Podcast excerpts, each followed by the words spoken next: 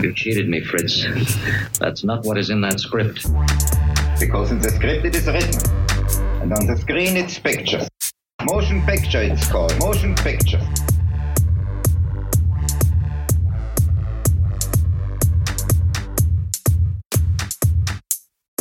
Ich freue mich sehr, dass äh, Sanne Kurz es geschafft hat, zu uns zu kommen. Leider nur kurz, aber wir kommen deswegen auch schnell zum Punkt.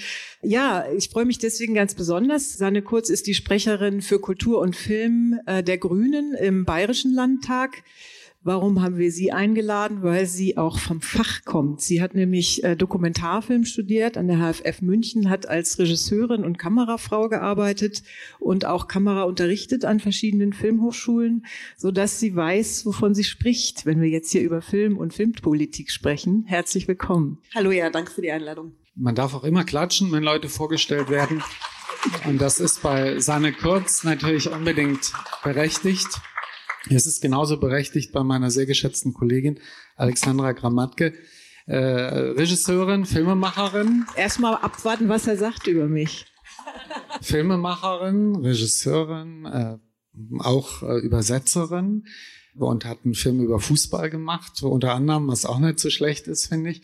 Aber gerade in der Stadt des zukünftigen äh, Europacup-Siegers aber davon abgesehen äh, ist ja noch die Frage, wann die Zukunft kommt, auch beim deutschen Film. Aber ähm, allemal ist es auch so, dass sie die Geschäftsführerin äh, der AG Kurzfilm ist. Äh, nee, der Kurz, Kurzfilmagentur, Kurzfilmagentur Hamburg, Hamburg wird ja, gerne genau. verwechselt. Und in der AG Kurzfilm vertreten. Und daher kennen wir uns auch besser durch die Initiative. Ja, ich stelle jetzt gleich dich vor, für diejenigen, die dich möglicherweise noch nicht kennen, Rüdiger Suchsland, Filmkritiker, aber auch Filmemacher, hat mehrere dokumentarische oder essayistische Filme gedreht. Ja, dabei lassen wir es jetzt mal bewenden.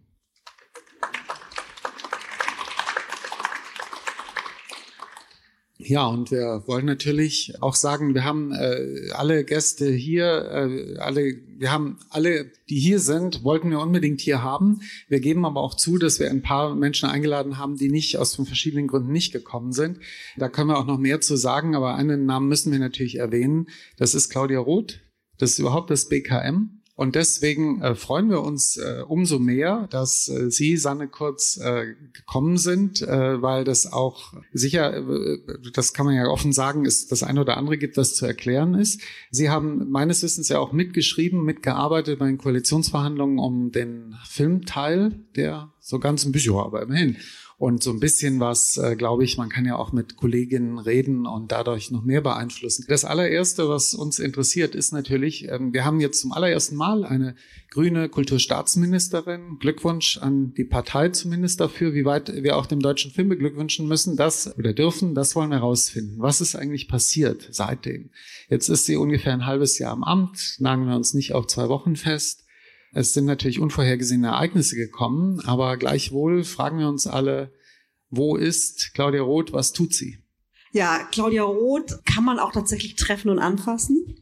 Wenn man schaut, wo sie immer ist, wenn man sie mal googelt, dann findet man sie. Und sie nimmt sich tatsächlich auch Zeit für zum Teil auch sehr, sehr kleine Kulturveranstaltungen. Das ist vielleicht auch der Grund, warum man das Gefühl hat, wo ist sie, wo ist sie sichtbar? Zum Beispiel war sie bei einer Eröffnung von einer Kunstausstellung in einer Brauerei im Allgäu, einen ganzen Sonntagvormittag und dann kann man auch mit ihr sprechen, mit ihr ins Gespräch kommen. Ich glaube, das Problem, warum wir alle, auch ich, wenn ich sie nicht gerade persönlich treffe, ein Problem haben zu kommunizieren, ist, weil sie natürlich eine Behörde geerbt hat.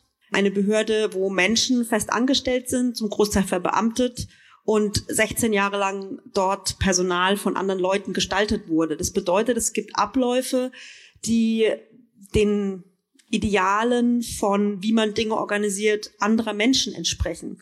Das bedeutet nicht, dass die schlecht sein müssen. Das bedeutet nur, die funktionieren unter völlig anderen Voraussetzungen. Also ich will mal ein Beispiel sagen, ich gehe gern zelten, meine Nachbarn gehen gern mit dem Flieger nach Mallorca. Und wenn wir jetzt beide sagen, wir wollen im Sommer einen Urlaub und es bei mir die organisieren, die für die Nachbarn das immer machen, dann geht natürlich mein Campingurlaub in die Hose. Das bedeutet, zu Beginn mit dem, mit der neuen Rolle habe ich dann auch ganz brav ans BKM gemeldet oder an ihre persönlichen Assistenzen gemeldet. Und habe jetzt erfahren im Nachgang, dass es da mal wohl äh, ein Verfahren gab, sobald das BKM was in die Finger bekam. Und das sind alles Leute, die, die machen das ja nicht, weil sie irgendwie doof sind. Das sind sehr, sehr schlaue Leute. Aber ähm, es wurde eben so gehandhabt, dass dann erstmal geschrieben wird, was bringt es überhaupt, wie Leute kommen da, ist da Presse, wenn ja, wer. Und das ist was, wo, so wie ich Claudia Roth kenne, wie sie nicht denkt, wie sie nicht arbeitet, nicht funktioniert. Und was aber natürlich, ähm, ich will jetzt mal überspitzt sagen, wenn einmal gleich ein Gutachten erstellt wird, wenn eine Terminanfrage kommt, äh, dann ist es natürlich nicht einem ähm, einer Konversation auf Augenhöhe förderlich. Aber auf der Berlinale war sie zum Beispiel und die Aber Menschen. Wie lange dauert es jetzt noch, bis äh, das dann bis so sie aufs? Lichterfest kommt? Nee, bis das dann, nee, nee, nee, sondern bis das dann so läuft, dass man äh, ein bisschen diese Kommunikationsflüsse wieder so hat, wie wir sie auch gewohnt sind. Also manchmal Mhm. möchte man eine schnelle Antwort haben, manchmal möchte man überhaupt eine Antwort haben. Und vielleicht sind ja Filmfestivals, ich könnte jetzt andere nennen, und Diskurse mit der Branche noch wichtiger als die Brauereieröffnung im Allgäu. Das ist völlig klar. Deshalb war sie auch auf der Berlinale, war jetzt auf dem Deutschen Produzententag und das ist was, was wir auch durchaus deutlich machen. Aber kommen wir doch, wir sind ja jetzt in der glücklichen Lage, dass Sie hier sind und wir unsere Fragen auch natürlich an Sie richten können. Also, weil uns eben äh, ja wirklich interessiert, was zeichnet äh, grüne Filmpolitik aus? Also im, äh, in, in den Koalitionsvereinbarungen gibt, stehen ja so ein paar Sätze dazu, wo, wo jetzt nicht klar ist, was von wem ist, aber zum Beispiel sehr allgemein formuliert. Äh, Wir wollen in der Film, mit der Filmförderungsnovelle die Filmförderinstrumente des Bundes und die Rahmenbedingungen des Filmmarktes neu ordnen, vereinfachen und transparenter machen. Vielleicht können Sie so mal kurz oder beispielhaft sagen, was ist für Sie oder für, für die Grüne Partei jetzt ein wichtiger Punkt? Was möchten Sie erreichen bei der Filmförderung? Genau, also ich glaube, das große Problem ist, dass wir ähm, über eine sehr lange Zeit ein Konstrukt geschaffen haben, wo immer wieder noch was hinzukam und noch was dran gebaut wurde. Und wir stehen jetzt vor einem Gebilde, wo es ganz viele Türchen und Winkelchen gibt. Und es gibt aber keine in irgendeiner Form nachvollziehbare Gesamtarchitektur. Und ähm, ich hoffe sehr, dass wir in dieser Legislaturperiode diesen gordischen Knoten durchschlagen können und zu einem Konstrukt kommen, wo man eben wieder einen einfacheren Aufbau hat. Das wird was sein, wo ich auch hoffe, dass der Mut da ist auf Bundesebene, weil natürlich bei sowas, was jetzt im Moment halt irgendwie funktioniert, die, die drin sind, das sehr gut finden. Und jeder Euro ist immer nur einmal da. Und da geht's auch um Verteilungskämpfe. Das hat man auch gesehen in dem Anhörungsprozess in der letzten Legislatur noch. Ich habe ja natürlich die Stellungnahmen der alten Bundesregierung, die die eingeholt hat, auch gelesen und da waren eben zum Teil auch Stellungnahmen dabei, wo man das Gefühl hat, da geht es eigentlich jetzt nicht drum um eine Neustrukturierung, sondern man will auf den Knopf drücken und alles ist so wie 1978 oder so. Und das ist natürlich schwierig. Also es geht ja immer alles weiter, weil sich unsere Zeit auch ändert, unser Leben ändert, unsere Gesellschaft verändert. Die äh, Ernennung von Claudia Roth, die hat seinerzeit viele überrascht. Nicht nur deswegen, weil oft bisher immer die Partei des Kanzlers, der Kanzlerin, die Staatsministerin gestellt hat, sondern auch deswegen, weil es manche gibt, ich glaube auch manche hier, die äh, verbinden mit grüner Partei sehr vieles, aber nicht als erstes Filmpolitik. Und äh, auch nicht als erstes Kulturpolitik. Das ist gar nicht ohne zu nahe zu treten. Ich weiß schon, und gerade in den Städten, auch in einer Stadt wie Frankfurt, wissen wir, dass das anders ist. Aber natürlich interessiert uns schon mal, wenn sogar Cafés äh, Utopie oder Utopia heißen, man soll diesen Begriff nicht überstrapazieren, aber man darf mal fragen, gehen wir mal weg vom Parteiproporz, von der Ampel, von knappem Geld, wenn die Grünen machen könnten, was sie wollten. Wie sähe dann ungefähr eine Kultur, insbesondere eine Filmpolitik aus? Und bitte verzichten Sie auf eines, nämlich, dafür haben wir nicht die Zeit, auf Diversität, auf Nachhaltigkeit, auf Green Producing, weil man kann ja auch viele andere Dinge nachhaltig, divers und grün machen. Es geht ums Filmspezifische. Genau, außer diesen Dingen gehört für mich da dazu eine, eine absolute Transparenz und Nachvollziehbarkeit. Zum Beispiel haben wir in der äh, grün regierten Landeshauptstadt München alle Juryentscheidungen, Prozesse werden transparent kommuniziert. Da gibt's also keine Hinterzimmerentscheidungen mit irgendwelchen Standardbriefen. Entschuldigung, tschüss, der nächste bitte. Ich glaube auch, dass man diese Nachvollziehbarkeit tatsächlich im Prozess schon haben sollte. Also ich sollte wissen, wer in den Jurys sitzt. Die sollten selbstverständlich keine Versteinerung von Gremien unterworfen sein. Das heißt, Transparenz ist was ganz Wichtiges. Dann ist ganz wichtig, dass wir regelmäßig und nachhaltig eine öffentliche Legitimations- und Zieldebatte führen. Warum geben wir überhaupt öffentliche Mittel für was aus? Weil es der Wirtschaft gut tut, weil wir bessere Filme wollen, weil wir Lust haben und irgendwelche Lobby befriedigen möchten. Die Antwort der Grünen auf so eine Frage? Die Antwort der Grünen auf so eine Frage, warum wir Geld für äh, Film ausgeben. Ich glaube, weil es einen Mehrwert für unsere Gesellschaft bietet, es ist ein Service für unsere Gesellschaft und es ist auch ein Format, ähnlich wie bei den Theatern, wo man inzwischen auch schon eine ähm, Erhaltdebatte führen muss. Es ist ähnlich wie die Frage, gibt es noch Literatur ohne Bücher? Dann können wir natürlich auch noch, noch konkreter werden und äh, fragen, ist es denn geplant, den Etat zum Beispiel für Kinoförderung zu erhöhen oder würden Sie, wünschen Sie sich das oder können Sie dazu was sagen? Das weiß ich nicht, weil ich in die Haushaltsdebatten leider nicht eingebunden bin. Aber ich kann was sagen. Ich bin ja Filmemacherin turned Politician und das ist vielleicht auch noch gar nicht so lange her. Also ich bin tatsächlich 2017 eine Partei eingetreten und ich kann nur allen Menschen, die in der Filmpolitik was ändern wollen, empfehlen, in eine Partei ihres Vertrauens einzutreten, weil die Politik wird ja nicht von irgendwem gemacht, sondern das sind Parteimitglieder, die Leute wählen und wenn man die nicht wählt, also wenn zum Beispiel keine Filmpolitikerinnen und Filmpolitiker in Gremien sitzen, dann fällt es halt bei Haushaltsverhandlungen hinten runter. Und weil vorhin anklang, dass ich mitgeschrieben hätte am Koalitionsvertrag, sowas nicht. Also ich habe ähm, an den Wahlprogrammen sehr entscheidend mitgeschrieben und davon ist sehr viel drin gelandet im Koalitionsvertrag.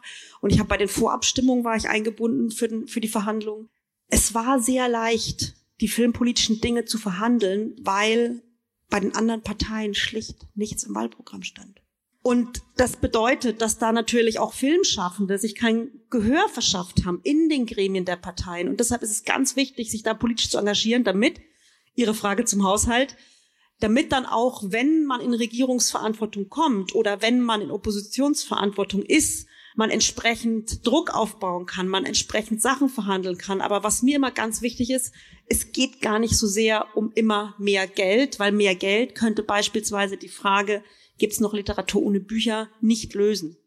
Das stimmt. Also äh, da haben Sie vollkommen recht. Und das ist ja auch etwas, was immer wieder im Zusammenhang mit äh, der Novellierung des FFG auch ins Feld geführt wird, auch sogar von den Kritikern, die eine komplette Neustrukturierung verlangen, äh, weil die Situation in Deutschland ja eher so aussieht, dass zwar Geld da ist, also jetzt im Bereich Produktionsförderung, trotzdem es viel Klagen darüber gibt, dass da nicht die tollen Filme rauskommen, die auf internationalen Festivals erfolgreich sind äh, oder überhaupt äh, auch hier im Kino erfolgreich sind. Wie ist Ihre Position zu dieser Frage? Was wünschen Sie sich vom deutschen Film oder von oder wie können Sie sich vielleicht vorstellen, wie die Förderung funktionieren müsste, damit diese besseren Filme, die ja von allen eingefordert werden, entstehen können? Ich weiß, es ist eine große Frage, aber vielleicht haben Sie dazu doch einen, einen Gedanken. Ich habe dazu einen, wie ich finde, sehr wichtigen Gedanken, weil Kino ist eine der wenigen Kunstformen, die sehr, sehr demokratisch ist und die für wirklich alle Menschen da ist. Und bei der Frage, was ich wichtig finde oder wie ich Qualität definiere oder wie man bessere Filme machen soll, stelle ich gerne immer die Frage zurück, was ist denn ein guter Film? Was ist für Sie ein guter Film? Für mich richtig, aber ich will eben auch, dass Film funktioniert. Ich, ich wohne im Dreiländereck von äh, einer Plattenbausiedlung, von einem verarmten 40er-Jahre-Viertel und einem äh, Häuschen Neudeutsch. Ich habe ein SUV vor der Tür Viertel und meine Kinder sind auf einer Schule, wo all dieses Klientel ist. Und wenn ich mit öffentlichen Mitteln was finanziere, dann kann es nicht sein, dass meine Vision von einem guten Film definiert, was mit öffentlichen Mitteln gefördert wird, sondern da braucht es eben, was ich vorhin sagte, einen öffentlichen Diskurs, um auch diese öffentliche Legitimation zu erhalten. Sonst kommen wir irgendwann an einen Punkt, wo jetzt die BBC zum Beispiel steht, wo irgendwelche populistischen Kräfte sagen, brauchen wir alles nicht mehr, entziehen wir die Gebühren, entziehen wir die Steuermittel, kürzen wir im Haushalt und dann sieht's halt ganz, ganz schwierig aus. Soll ich noch sagen, was ich für einen guten Film halte? Das interessiert mich jetzt auch. Ich liebe Filme, die ich im Kino sehe, wo ich was spüren kann. Wo ich also hinterher rausgehe und lache oder weine wirklich so ein ganz körperliches Gefühl von, Gefühl von Berührung erlebt habe. Das ist aber doch etwas, wo, wo ich jetzt mal sagen würde, hm, das könnte man wirklich auf jeden, also das wäre, das ist jetzt unabhängig vom sozialen, vom Bildungsstatus, wie auch immer. Aber klar, äh, Sie haben völlig recht. Äh, es geht jetzt nicht darum, die Filme äh, zu pushen, die ein bestimmter Teil von uns gut findet. Aber damit kommen wir eigentlich auch schon zu einem anderen Thema, das vielleicht ein guter Übergang zu unserem zweiten Panelgast ist. Wie die Filme sind, darüber lässt sich streiten. Aber wie man es schafft, diese Filme zu den Menschen zu bringen, also und auch zu denen, äh, von Sie gesprochen haben, äh, von denen Sie gesprochen haben, dafür gibt es ja dann auch wiederum andere Akteure. Und das Thema Verleih ist ja auch ein ganz wichtiges. Äh, also wie geht's dann weiter? Wie ist die Auswertung der Filme und wie, wie kommen die unter die Leute, mal ganz platt gesagt? Genau, wenn man über Filme streiten kann, ist das ja schon viel wert, glaube ich, wenn man nicht, wenn sich nicht alle einig sind. Und äh, bestimmt streiten über viele Sachen werden wir mit Thorsten Frese, der hier sitzt und den ich jetzt nach vorne bitte. Ich rück eins weiter. Das genau ist gemeint mit Floating Panel. Also, wir könnten ähm, jetzt eine lange Pressemitteilung vorlesen. Die äh, stammt von der AG Verleih, damit ich es auch nicht falsch sage, wo du im Vorstand sitzt, Thorsten. Ansonsten natürlich der Chef von Neue Visionen Filmverleih, seit vielen Jahren auch äh, sehr erfolgreich, gerade in den letzten Jahren Verleiher von Filmen, die es auch nicht immer leicht haben. Manche haben es leichter als andere, aber du hast äh, mit ganz schweren Filmen angefangen und äh, bringst es nach wie vor immer wieder Sachen ins Kino, die anders wahrscheinlich nicht ins Kino finden würden. Wir werden später auch noch über andere Aspekte deiner Arbeit sprechen. Jetzt zuerst vielleicht äh, zu der äh, Mitteilung der AG Verleih. Können wir das gerade die kleine Passage vorlesen, wo es um den genau. Gympf geht? Also kurz zur Erläuterung, also das kannst du aber vielleicht auch selber sagen, was, äh, was der Grund für euren offenen Brief war, worüber ihr euch äh, bei der Kulturstaatsministerin beschwert habt. Also ohne Zitate erstmal. Ja? Naja, das, Frau Kurz hat es ja gesagt, wir haben, ähm, Frau Roth hat ja bestimmte öffentliche Auftritte gehabt. Das eine war die, der Auftritt bei der Berlinale Eröffnung, der uns sehr beeindruckt hat und der uns eigentlich auch irgendwo die Hoffnung gegeben hat, dass es eine gute einen guten Weg geben wird. Wir hatten natürlich gleichzeitig auch, muss man sagen, natürlich immer auch mit dem BKM Kontakt, auch wegen der Unterstützung der unabhängigen Filmverleiher und der kleineren Vereine dabei und hatten auch schon seit November Verhandlungen, die sind um sozusagen um die, den, den letzten Lockdown, der für die meisten Kolleginnen und Kollegen wirklich am, am schärfsten noch war, also wirklich viele hart getroffen hat, äh, oder es war der Halb-Lockdown und die sind quasi mit Frau Roth auf Eis gelegt worden. Äh, wir hatten dann monatelang keine Kommunikation. Danach kam die, danach kam die Meldung, die Krise ist jetzt vorbei, wir müssen nach vorne schauen, es gibt andere Instrumente. Da haben wir uns auch gedacht, wow, erst wird's verschleppt, man redet eigentlich relativ konkret über Sachen und dann ist es vorbei. Das ist so ein bisschen, als wenn man im Ahrtal sagt, das Wasser ist jetzt weg. Was habt ihr denn? Und dann kam für uns die Mitteilung letzten Freitag, das war der zweite Auftritt von Frau Roth, auf dem Produzententag oder Produzentinnentag, dass die 15 Millionen noch für GMPF gefunden wurden, äh, nachdem sozusagen andere Brandbeteiligte da keine Möglichkeiten mehr kriegen, äh, die hat uns echt umgehauen, muss ich sagen. Einerseits natürlich, weil das sozusagen in diesen Verteidigungskämpfen wir zurückgestellt sind, okay, damit kann man vielleicht noch leben, ja?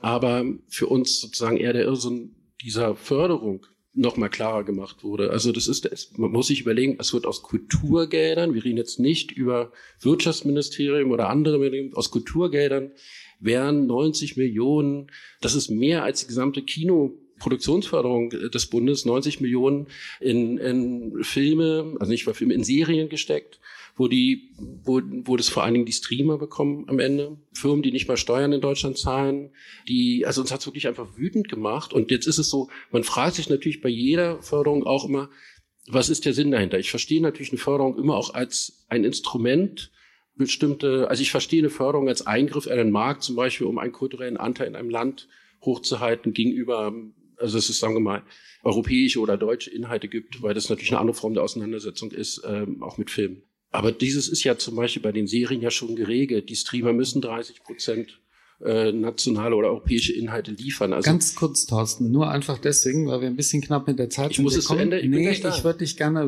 nur eine Frage stellen, um das zuzuspitzen, damit Sanne kurz auch noch antworten kann. Äh, was würdest du, weil es gibt ja Schwierigkeiten, wird auch von euch beklagt, um überhaupt äh, mit sie zu einem Gespräch zu treffen, weil sie bisher die Gespräche abblockt, die Staatsministerin, und das kann sie noch ein Jahr tun, um sich selbst zu finden, aber irgendwann dann nicht mehr. Äh, was würdest du, wenn sie jetzt hier säße, oder was hättest du gerne, was Sanne Kurz, der Staatsministerin, sagen würde in Bezug darauf und überhaupt?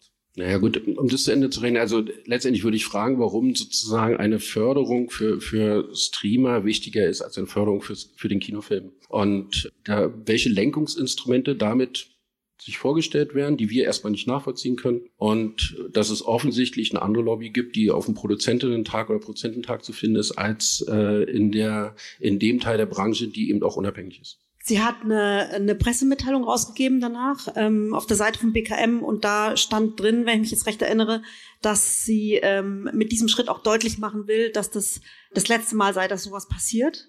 Stand also, wir können es gerne mal nachlesen, ne? hat sie ich gesagt, stand so ja, stand so drin. Und das ist, glaube ich, wenn man es als Abschiedsgeschenk interpretiert, was wo man sagen kann, mit so einer Konsequenz da wird sicherlich natürlich ein Storm kommen, garantiert. Also das ist sehr schmerzhaft, 90 Millionen zu verlieren. Und dass man dann klar kommuniziert, ich mache das jetzt. Ein Großteil davon war ja auch schon im Haushalt eingestellt und beschlossen und sowas. Und ich mache das jetzt, aber so kann es nicht weitergehen. Wir müssen das ändern. Fand ich besser, als zu sagen, wir streichen es jetzt und schauen mal, wie wir es nur regeln können. Ja. Also, weil das Problem ist, hätte man jetzt gleich gesagt, wir machen jetzt, setzen alles auf Halt das war ja das Problem im Januar, Februar im Wirtschaftsministerium. Da gab es eine Förderung, die nicht gut war, die trotzdem total überzeichnet war, weil halt für klar Geld freut sich immer irgendjemand drüber, ne? Und ähm, statt dass man dann sagt, wir machen das jetzt noch mal, aber dann ist erstmal Schluss und wir müssen es erstmal neu strukturieren, hat man das alles gestrichen und da war dann äh, wochenlang niemand glücklich drüber und deshalb glaube ich, dass es sozusagen als als Schlusssignal was war, was man vertreten kann aus der Sicht. Ähm, aber es braucht natürlich jetzt zügig einen Plan, wie es denn weitergehen soll. Ja. Und da bin genau. ich natürlich jetzt auch die falsche Ansprechperson. Das heißt, die große Frage ist, wie trifft man Claudia Roth? naja, und die Frage tatsächlich, wie geht es weiter? Und die, äh, also das können Sie jetzt nicht beantworten, aber das können wir Ihnen ja vielleicht auch mit auf den Weg geben. Die Gespräche, die ja, äh, was du gerade gesagt hast, Thorsten, die schon begonnen haben, sollen die dann fortge also werden die dann fortgeführt? Weil das wäre ja schon mal eine, eine wichtige Antwort auf diese Frage. Also wir reden jetzt die ganze Zeit über einen rosa Elefanten, der da hinten im Raum steht, weil äh, ich, ich, ich bin, wie man sieht, nicht Claudia Roth. Ja, ja. Und, ist klar. Das ist auch böse. Und, ja, ja, klar, bisschen, genau. Und ähm, was ich aber auf jeden Fall sagen kann, ist, dass wir ähm, bei uns, bei den Grünen, eine sehr, sehr enge Zusammenarbeit auf allen Ebenen haben. Das heißt, wir haben Bund-Länder-Treffen, wo selbstverständlich auch die Kulturstaatsministerin dabei ist. Wir haben regelmäßige parteiinterne Bundesarbeitsgemeinschaften, wo diese Sachen, wir haben viele Mitglieder, die aus der Szene kommen, auch alle thematisiert sind. Wir haben deshalb auch im Wahlprogramm diese Dinge drin. Viele Leute aus der Branche, die innerhalb der Partei ein eigenes Label gegründet haben, unter dem man diese Probleme diskutieren kann, wo auch Sachen eingebracht werden. Und ähm, das ist was, was passiert, was auch regelmäßig passiert und wo ich auch versprechen kann, diese Fragen anzubringen und zu stellen. Den gordischen Knoten allerdings zu zerschlagen, das wird nicht einfach sein und das wird auch nicht schmerzfrei funktionieren. Jetzt ist noch ganz kurz eine Frage, weil gleich müssen Sie leider zum Zug, aber bevor der Zug fährt ja nach München, wo Sie Würzburg. Äh, Würzburg, okay, aber jedenfalls nach Bayern und in Bayern regiert der Franke äh, Herr Söder der jetzt nicht mit den Grünen regiert, aber deswegen frage ich trotzdem mal, weil es mich interessiert. Der hat äh, vor zwei, drei Jahren vor der Pandemie verkündet, erstens, es gibt ganz viel Geld für einen Film in Bayern. Zweitens, das Münchner Filmfest wird stärker als die Berlinale. Wann ist es soweit? Ich bin auch nicht Herr Söder, wie man sieht. Da steht Claudia Roth, da steht Herr Söder. Es gibt Gott sei Dank zwei Türen, wo die beiden Elefanten aufgestellt sind. Ähm, Markus Söder ist weltbekannt, möchte ich fast sagen, weil nur in Bayern bekannt gibt's bei ihm nicht, ist alles Weltklasse und Weltspitze. Er ist weltbekannt dafür, dass er nur Spitzenpolitik für Bayern verkündet, nicht tut. Das heißt, natürlich braucht Bayern eine bayerische Berlinale, natürlich braucht Bayern eine bayerische Documenta, natürlich braucht Bayern eine bayerische Elbphilharmonie und was er dann liefert und was er dann tut, das steht auf einem ganz, ganz anderen Blatt, aber Sie können ja gerne mal hier einladen. Vielleicht interessiert er sich ja nochmal für Bundespolitik. Ja, oder wir machen das dann bei der bayerischen äh, Berlinale. Ich weiß jetzt nicht, nach meiner Uhr gibt's noch genau drei Minuten Zeit. Wollen wir die Zeit vielleicht dem Publikum geben? Mal so für eine schnelle Nachfrage, vielleicht von jungen FilmemacherInnen oder auch nicht, äh, oder von Gregor oder von David Bernhard vorne in der ersten Reihe gleich das Mikro. Unten rüberschieben den Schalter. Ja, äh, erstmal äh, ja danke fürs Hiersein in dem Fall. Ähm, äh, ich bin Vertreter der AGEDOC, also Vorsitzender der AGEDOC. Ähm, und auch wir haben einen Brief geschrieben natürlich, äh, wo wir uns gerne treffen würden. Aber erstmal zu dem Punkt. Sie haben am Anfang erwähnt, das Filmgesetz muss neu geschrieben werden. Das entspricht genau dem, was die Branche sucht. Wie, wie können wir sie dabei unterstützen? Das ist der Punkt. In, in den Verbändeanhörungen gab es von der Branche sehr, sehr unterschiedliche Ideen, wie man das Filmfördergesetz reformieren will. Also erstmal treffen ist schon mal gut. Ich weiß nicht mal, ich bin keine Bundespolitikerin, ich sitze in einem Landtag, ich weiß nicht mal, ob noch mal eine neue Verbändeanhörung geplant ist. Es hat sich auch vieles verändert jetzt seit der letzten Verbändeanhörung. Und ich glaube, das Beste wäre tatsächlich, sich nicht verschrecken lassen, im Gespräch bleiben. Ich selber habe 2018 angefangen. Ich hatte keine Bundesbehörde zu leiten und umzustrukturieren. Und ich habe ungefähr so zwei Jahre gebraucht, bis ich alle Menschen mal getroffen hatte, die ich treffen wollte, bis ich mit allen Kontakt war, bis alle mal meine Handynummer hatten, bis ich wusste, wer wann mit wie, wie sprechen muss, damit ich weiß, was los ist, weil ich bin ja für die ganze Kultur zuständig, nicht nur für Film und Kinos und Festivals, sondern und Verleihe, äh, sondern auch für was ich alte Musik auf Cembalos oder so, von der ich jetzt nun mal gar keine Ahnung habe. Deshalb ist es wichtig, dass ich all diese Akteurinnen und Akteure treffe. Und ich bin mir sicher, so wie ich Claudia Roth kenne, sie ist eine Frau, die wirklich für diese Themen brennt das sind Dinge, die sind ihr nicht nur beruflich wichtig, die sind ihr persönlich ganz wichtig, aufgrund ihrer Biografie auch. Und sie findet es auch nicht nur irgendwie wichtig, weil sie da jetzt zufällig zuständig ist, sondern sie hat das auch immer beackert in der Zeit, wo sie als Bundestagsvizepräsidentin nicht zuständig war, aber es war ihr ein Anliegen einfach, ähm, weil sie aus dem Bereich auch kommt und da ihr Herz brennt. Und ich bin mir ganz, ganz sicher, dass wir von ihr noch viel hören und auch sehen werden und sie auch noch sehr, sehr viel sich anhören wird. Sie ist eigentlich ein Mensch, der sehr gut zuhören kann und auch sehr, sehr schnell Dinge versteht und erfasst. Ja, das nehmen wir doch gerne mit als Aufforderung, weiter am Ball zu bleiben und vielleicht auch noch ein bisschen äh, Zeit zu geben äh, für die ganze Einarbeitung. Und, und was, was mir noch ein Anliegen ist, wie gesagt, es sind wieder irgendwann Wahlen. Es werden weder die Grünen noch die SPD noch die FDP immer regieren. Und deshalb nochmal meine Aufforderung, alle Menschen, die sich für Kulturpolitik oder Filmpolitik interessieren, man hat in der Pandemie gesehen, es braucht viel mehr solche Menschen in den Parlamenten. Also gleich nach Hause gehen und die, bei der Partei des Vertrauens mal reingucken. Die Latte, die Latte für Claudia Roth, die liegt ja erstmal bei Grütters. Das sind acht Jahre und dann sehen wir mal weiter. Und äh, wir freuen uns äh, dann, solange wir Frau Roth nicht sehen und auch danach dann von Ihnen bald noch mehr zu hören und zu sehen, bei Lichter oder woanders. Jetzt, äh, ich schmeiße jetzt nicht raus, aber ich Alles glaube, gut. der Zug Vielleicht kann man ja auch mal in Bayern mehr bewegen. Vielleicht ist ja auch da nicht ewig der Franke dran. Darum nach Würzburg. Dieser, ja, genau. dieser Franke, genau, zumindest. Ja, ja nichts gegen die Franken, ne? Gibt gleich wieder Ärger in Würzburg.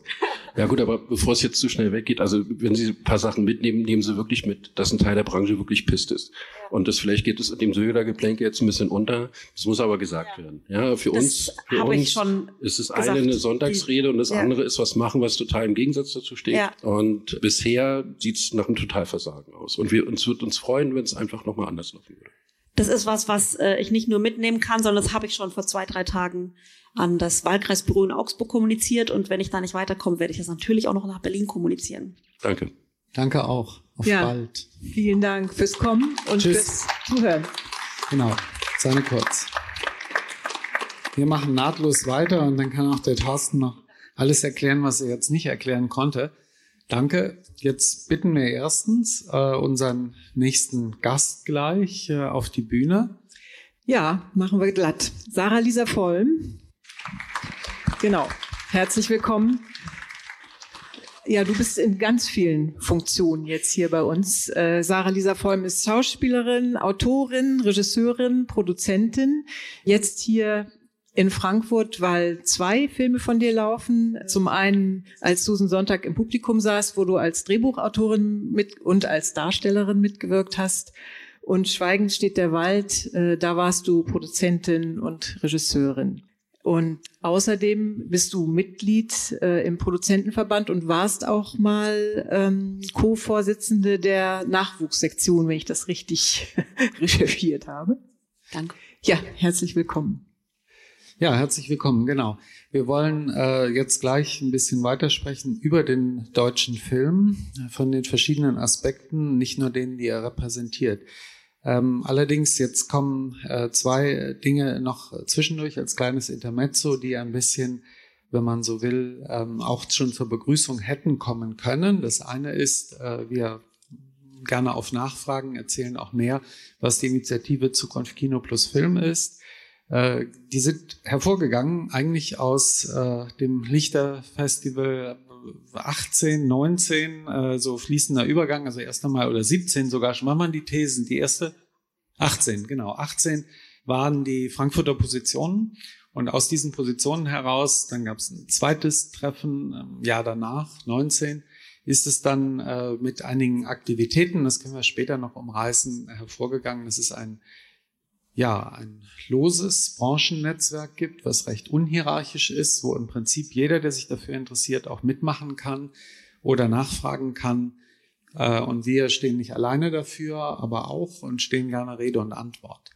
Ähm, hier in diesem Jahr bei Lichter hat es ja viele Veranstaltungen gegeben, die teilweise auch äh, von der Initiative oder von Vertreterinnen äh, von Ihnen durchgeführt wurden. Und die beiden Chefs von Lichter, Johanna Süß und Gregor Schubert, haben sich ausgedacht, eine sehr gute Idee, wie man gleich merken wird, dass eine Filmemacherin und nicht irgendeine, sondern die Siegerin des Max-Ophüls-Preis äh, 2019 für das melancholische Mädchen, nämlich Susanne Heinrich, in den verschiedenen Veranstaltungen dabei war und ihre Eindrücke zusammengefasst hat in einem, wie wir beide fanden, sehr guten, sehr präzisen Text, den wir vorlesen dürfen. Vielen Dank dafür. Das machen wir zusammen. Und Alexandra fängt an. Also nicht im Chor, sondern abwechselnd. Genau. Ich fange an. Was wir ganz gut können, das Kino beschwören. Als Kulturort, Begegnung mit dem anderen, Krakauersches Obdachlosenasyl, Phrasen dreschen. Der Raum Kino muss neu erfunden werden. Der Film von morgen ist divers. Was wir ganz gut können, ist schimpfen auf Til Schweiger, dessen Filme subventioniert werden und vielleicht doch nicht wirtschaftlich wären, würde man endlich mal konsequent wirtschaftliche Kriterien anlegen. Was wir ganz gut können, fordern von der BKM, die bald von der F äh, die bald die FFA schlucken wird, von einer gewissen, unter anderem auch für Kultur zuständigen Politikerin, die sich allerdings bedeckt hält und in Unerreichbarkeit übt. Wir, wir können, können Ach so, ja, du bist dran. Das ist ja gewissermaßen improvisiert und auch ein Zusammenschnitt von vielen Zitaten. Wir versuchen das sprachlich ein bisschen deutlich zu machen, ähm, die auf den verschiedenen Podien in Zusammenhängen gefallen sind und die einen oder anderen der Zitatgeber sind auch hier anwesend und kann sich dann melden oder kommentieren. Jetzt geht's weiter. Wir können uns die Reformen, die sowieso kommen, schönreden.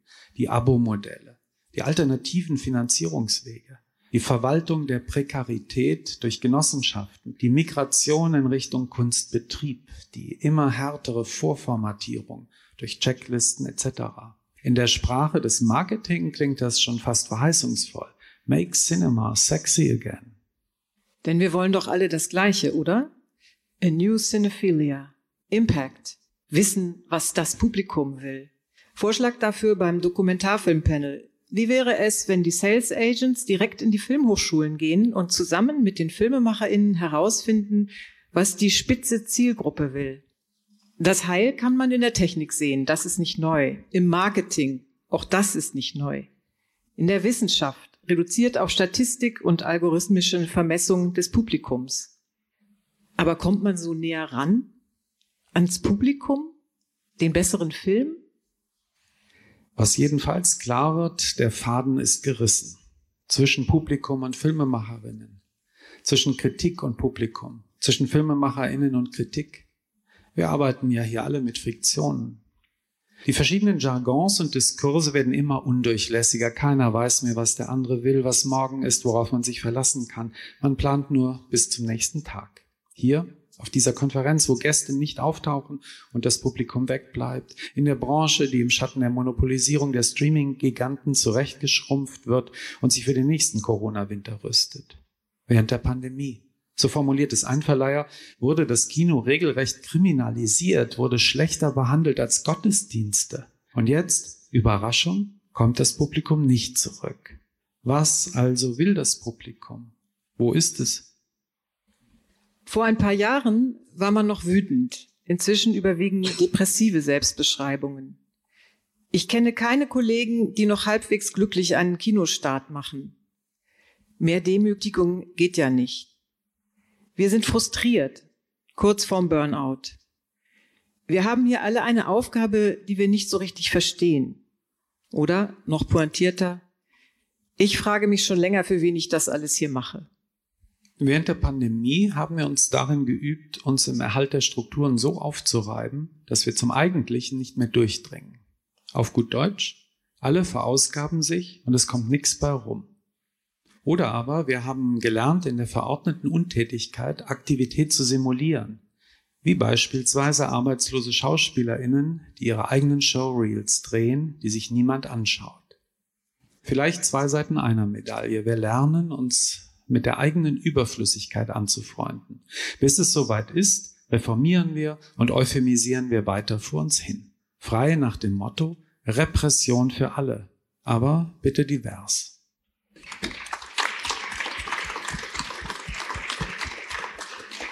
Ja, wir wissen, dass das nicht gute Nachrichten waren.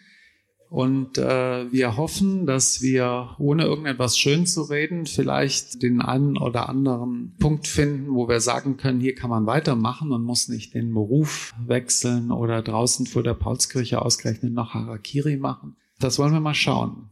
Mit zwei unabhängigen Leuten, die trotzdem ganz drin in der Branche sind. Wie geht es ihr habt das jetzt gehört, ihr habt es, glaube ich, auch zum ersten Mal gehört. Mindestens äh, ein Zitat, glaube ich, von jedem von euch war drin. Wenn ihr das hört, ähm, was, wie geht's euch damit? Was denkt ihr? Wo fühlt ihr euch gleich? Oder wo denkt ihr, ja, das stimmt ganz genau? Und wo denkt ihr, das war jetzt zu positiv? Ich habe diese Sätze alle schon ganz oft hoch und runter gehört. Ich denke, das geht den meisten hier so. Ich habe ein bisschen das Gefühl, dass wir gerade im Bereich des unabhängigen Kinos, des unabhängigen Kinomachens, ein bisschen in so einem Vakuum stecken, weil wir gerade nicht genau wissen, wo es hingeht. Weil das, was die meisten gelernt haben, ist, ich gehe zu einem Sender und dann nehme ich dieses freie Sendergeld und dann nehme ich das Geld vom BKM und dann habe ich dazu Förderung und das kombiniere ich dann, damit drehe ich einen Film und dann geht das zu einem Verleiher und der bringt das dann ins Kino und da gibt es ein Publikum. Und das funktioniert nicht mehr. Und wenn das, was du gelernt hast, nicht mehr funktioniert, dann bist du erstmal in einer Schockstarre und hast Angst, dass es nicht weitergeht. Und das Problem ist mit Sicherheit, wir haben gerade, ich fand es super, was du gesagt hast zum GmbF, ging mir genauso. Wir wissen gerade einfach nur, die Sender wollen keine Kinokoproduktion mehr. Wir wissen nicht, wo das Geld herkommen soll. Die Förderung will es nicht ausgleichen. Stattdessen geht es äh, zu Netflix und Co. Das ist natürlich was, was erstmal beängstigend ist. Aber ich glaube, dass der Film und die Leute, die Filme machen, die Künstlerinnen und so weiter, dass das ja gar nicht weg ist. Wir sind ja alle da und wir haben ja alle Ideen und wir sind ja auch alle auf diesen Festivals und vielleicht findet der Film nicht mehr auf die gleiche Art in den gleich organisierten Kinos statt wie bisher. Vielleicht müssen wir über eine Förderung für Kino nachdenken, wie wir das eben, wurde jetzt schon oft drüber gesprochen, Musealisierung, ne, da andere Ansätze finden. Aber ich glaube, das ist der Punkt. Es ist, ich verstehe, dass der, das gerade deprimierend ist. Aber ich glaube, es ist auch eine Chance, aus was rauszukommen, wo jeder immer sagt, okay, dann gehe ich zu meinem Redakteur und dann gehe ich wieder zu meiner Hausförderung und dann machen wir diesen Film und es ist mir egal, ob den nachher jemand sieht. Das hatten wir ja auch relativ lange. Also ich möchte das eigentlich gerne, weil ich habe noch ein paar Jahre Berufsleben vor mir. Ich möchte das ganz gerne auch als, als Chance betrachten, das gemeinsam zu verändern. Ja, Scheitern als Chance hat ja Schlingensief schon gesagt. Ist das jetzt ein Plädoyer eigentlich zu Ende gedacht für die Zerschlagung der bestehenden Förderstrukturen?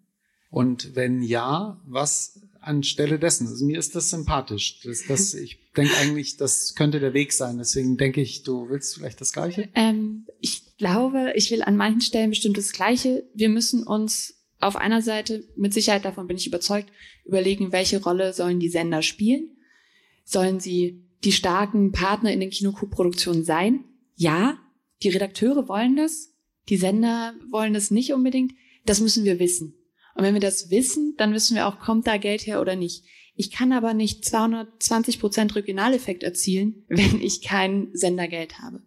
Außerdem braucht man natürlich andere Gremien und wir brauchen im Normalfall, um arbeiten zu können, auch, glaube ich, schnellere und transparentere Entscheidungsprozesse. Man kann durchaus, es wird ja oft gesagt, es ist eine, es geht auch um die Inhalte und so weiter. Man muss, glaube ich, manchmal auch unterscheiden, ist es eine Wirtschaftsförderung? Dann kann man die vielleicht partiell automatisieren, was ich nicht unspannend fände. Oder ist es eine kulturelle Förderung? Dann muss ich aber vielleicht wissen, wer sitzt da drin. Und dann darf, dürfen vielleicht nicht die Juries zehn Jahre lang die gleichen sein und die gleichen Sachen fördern. Weil das, was wir wollen, ist Kunst an einer bestimmten Stelle frei machen. Zumindest wollen wir das in der bildenden Kunst und in der Musik und in der Literatur. Und das sollten wir vielleicht fürs Kino auch wollen.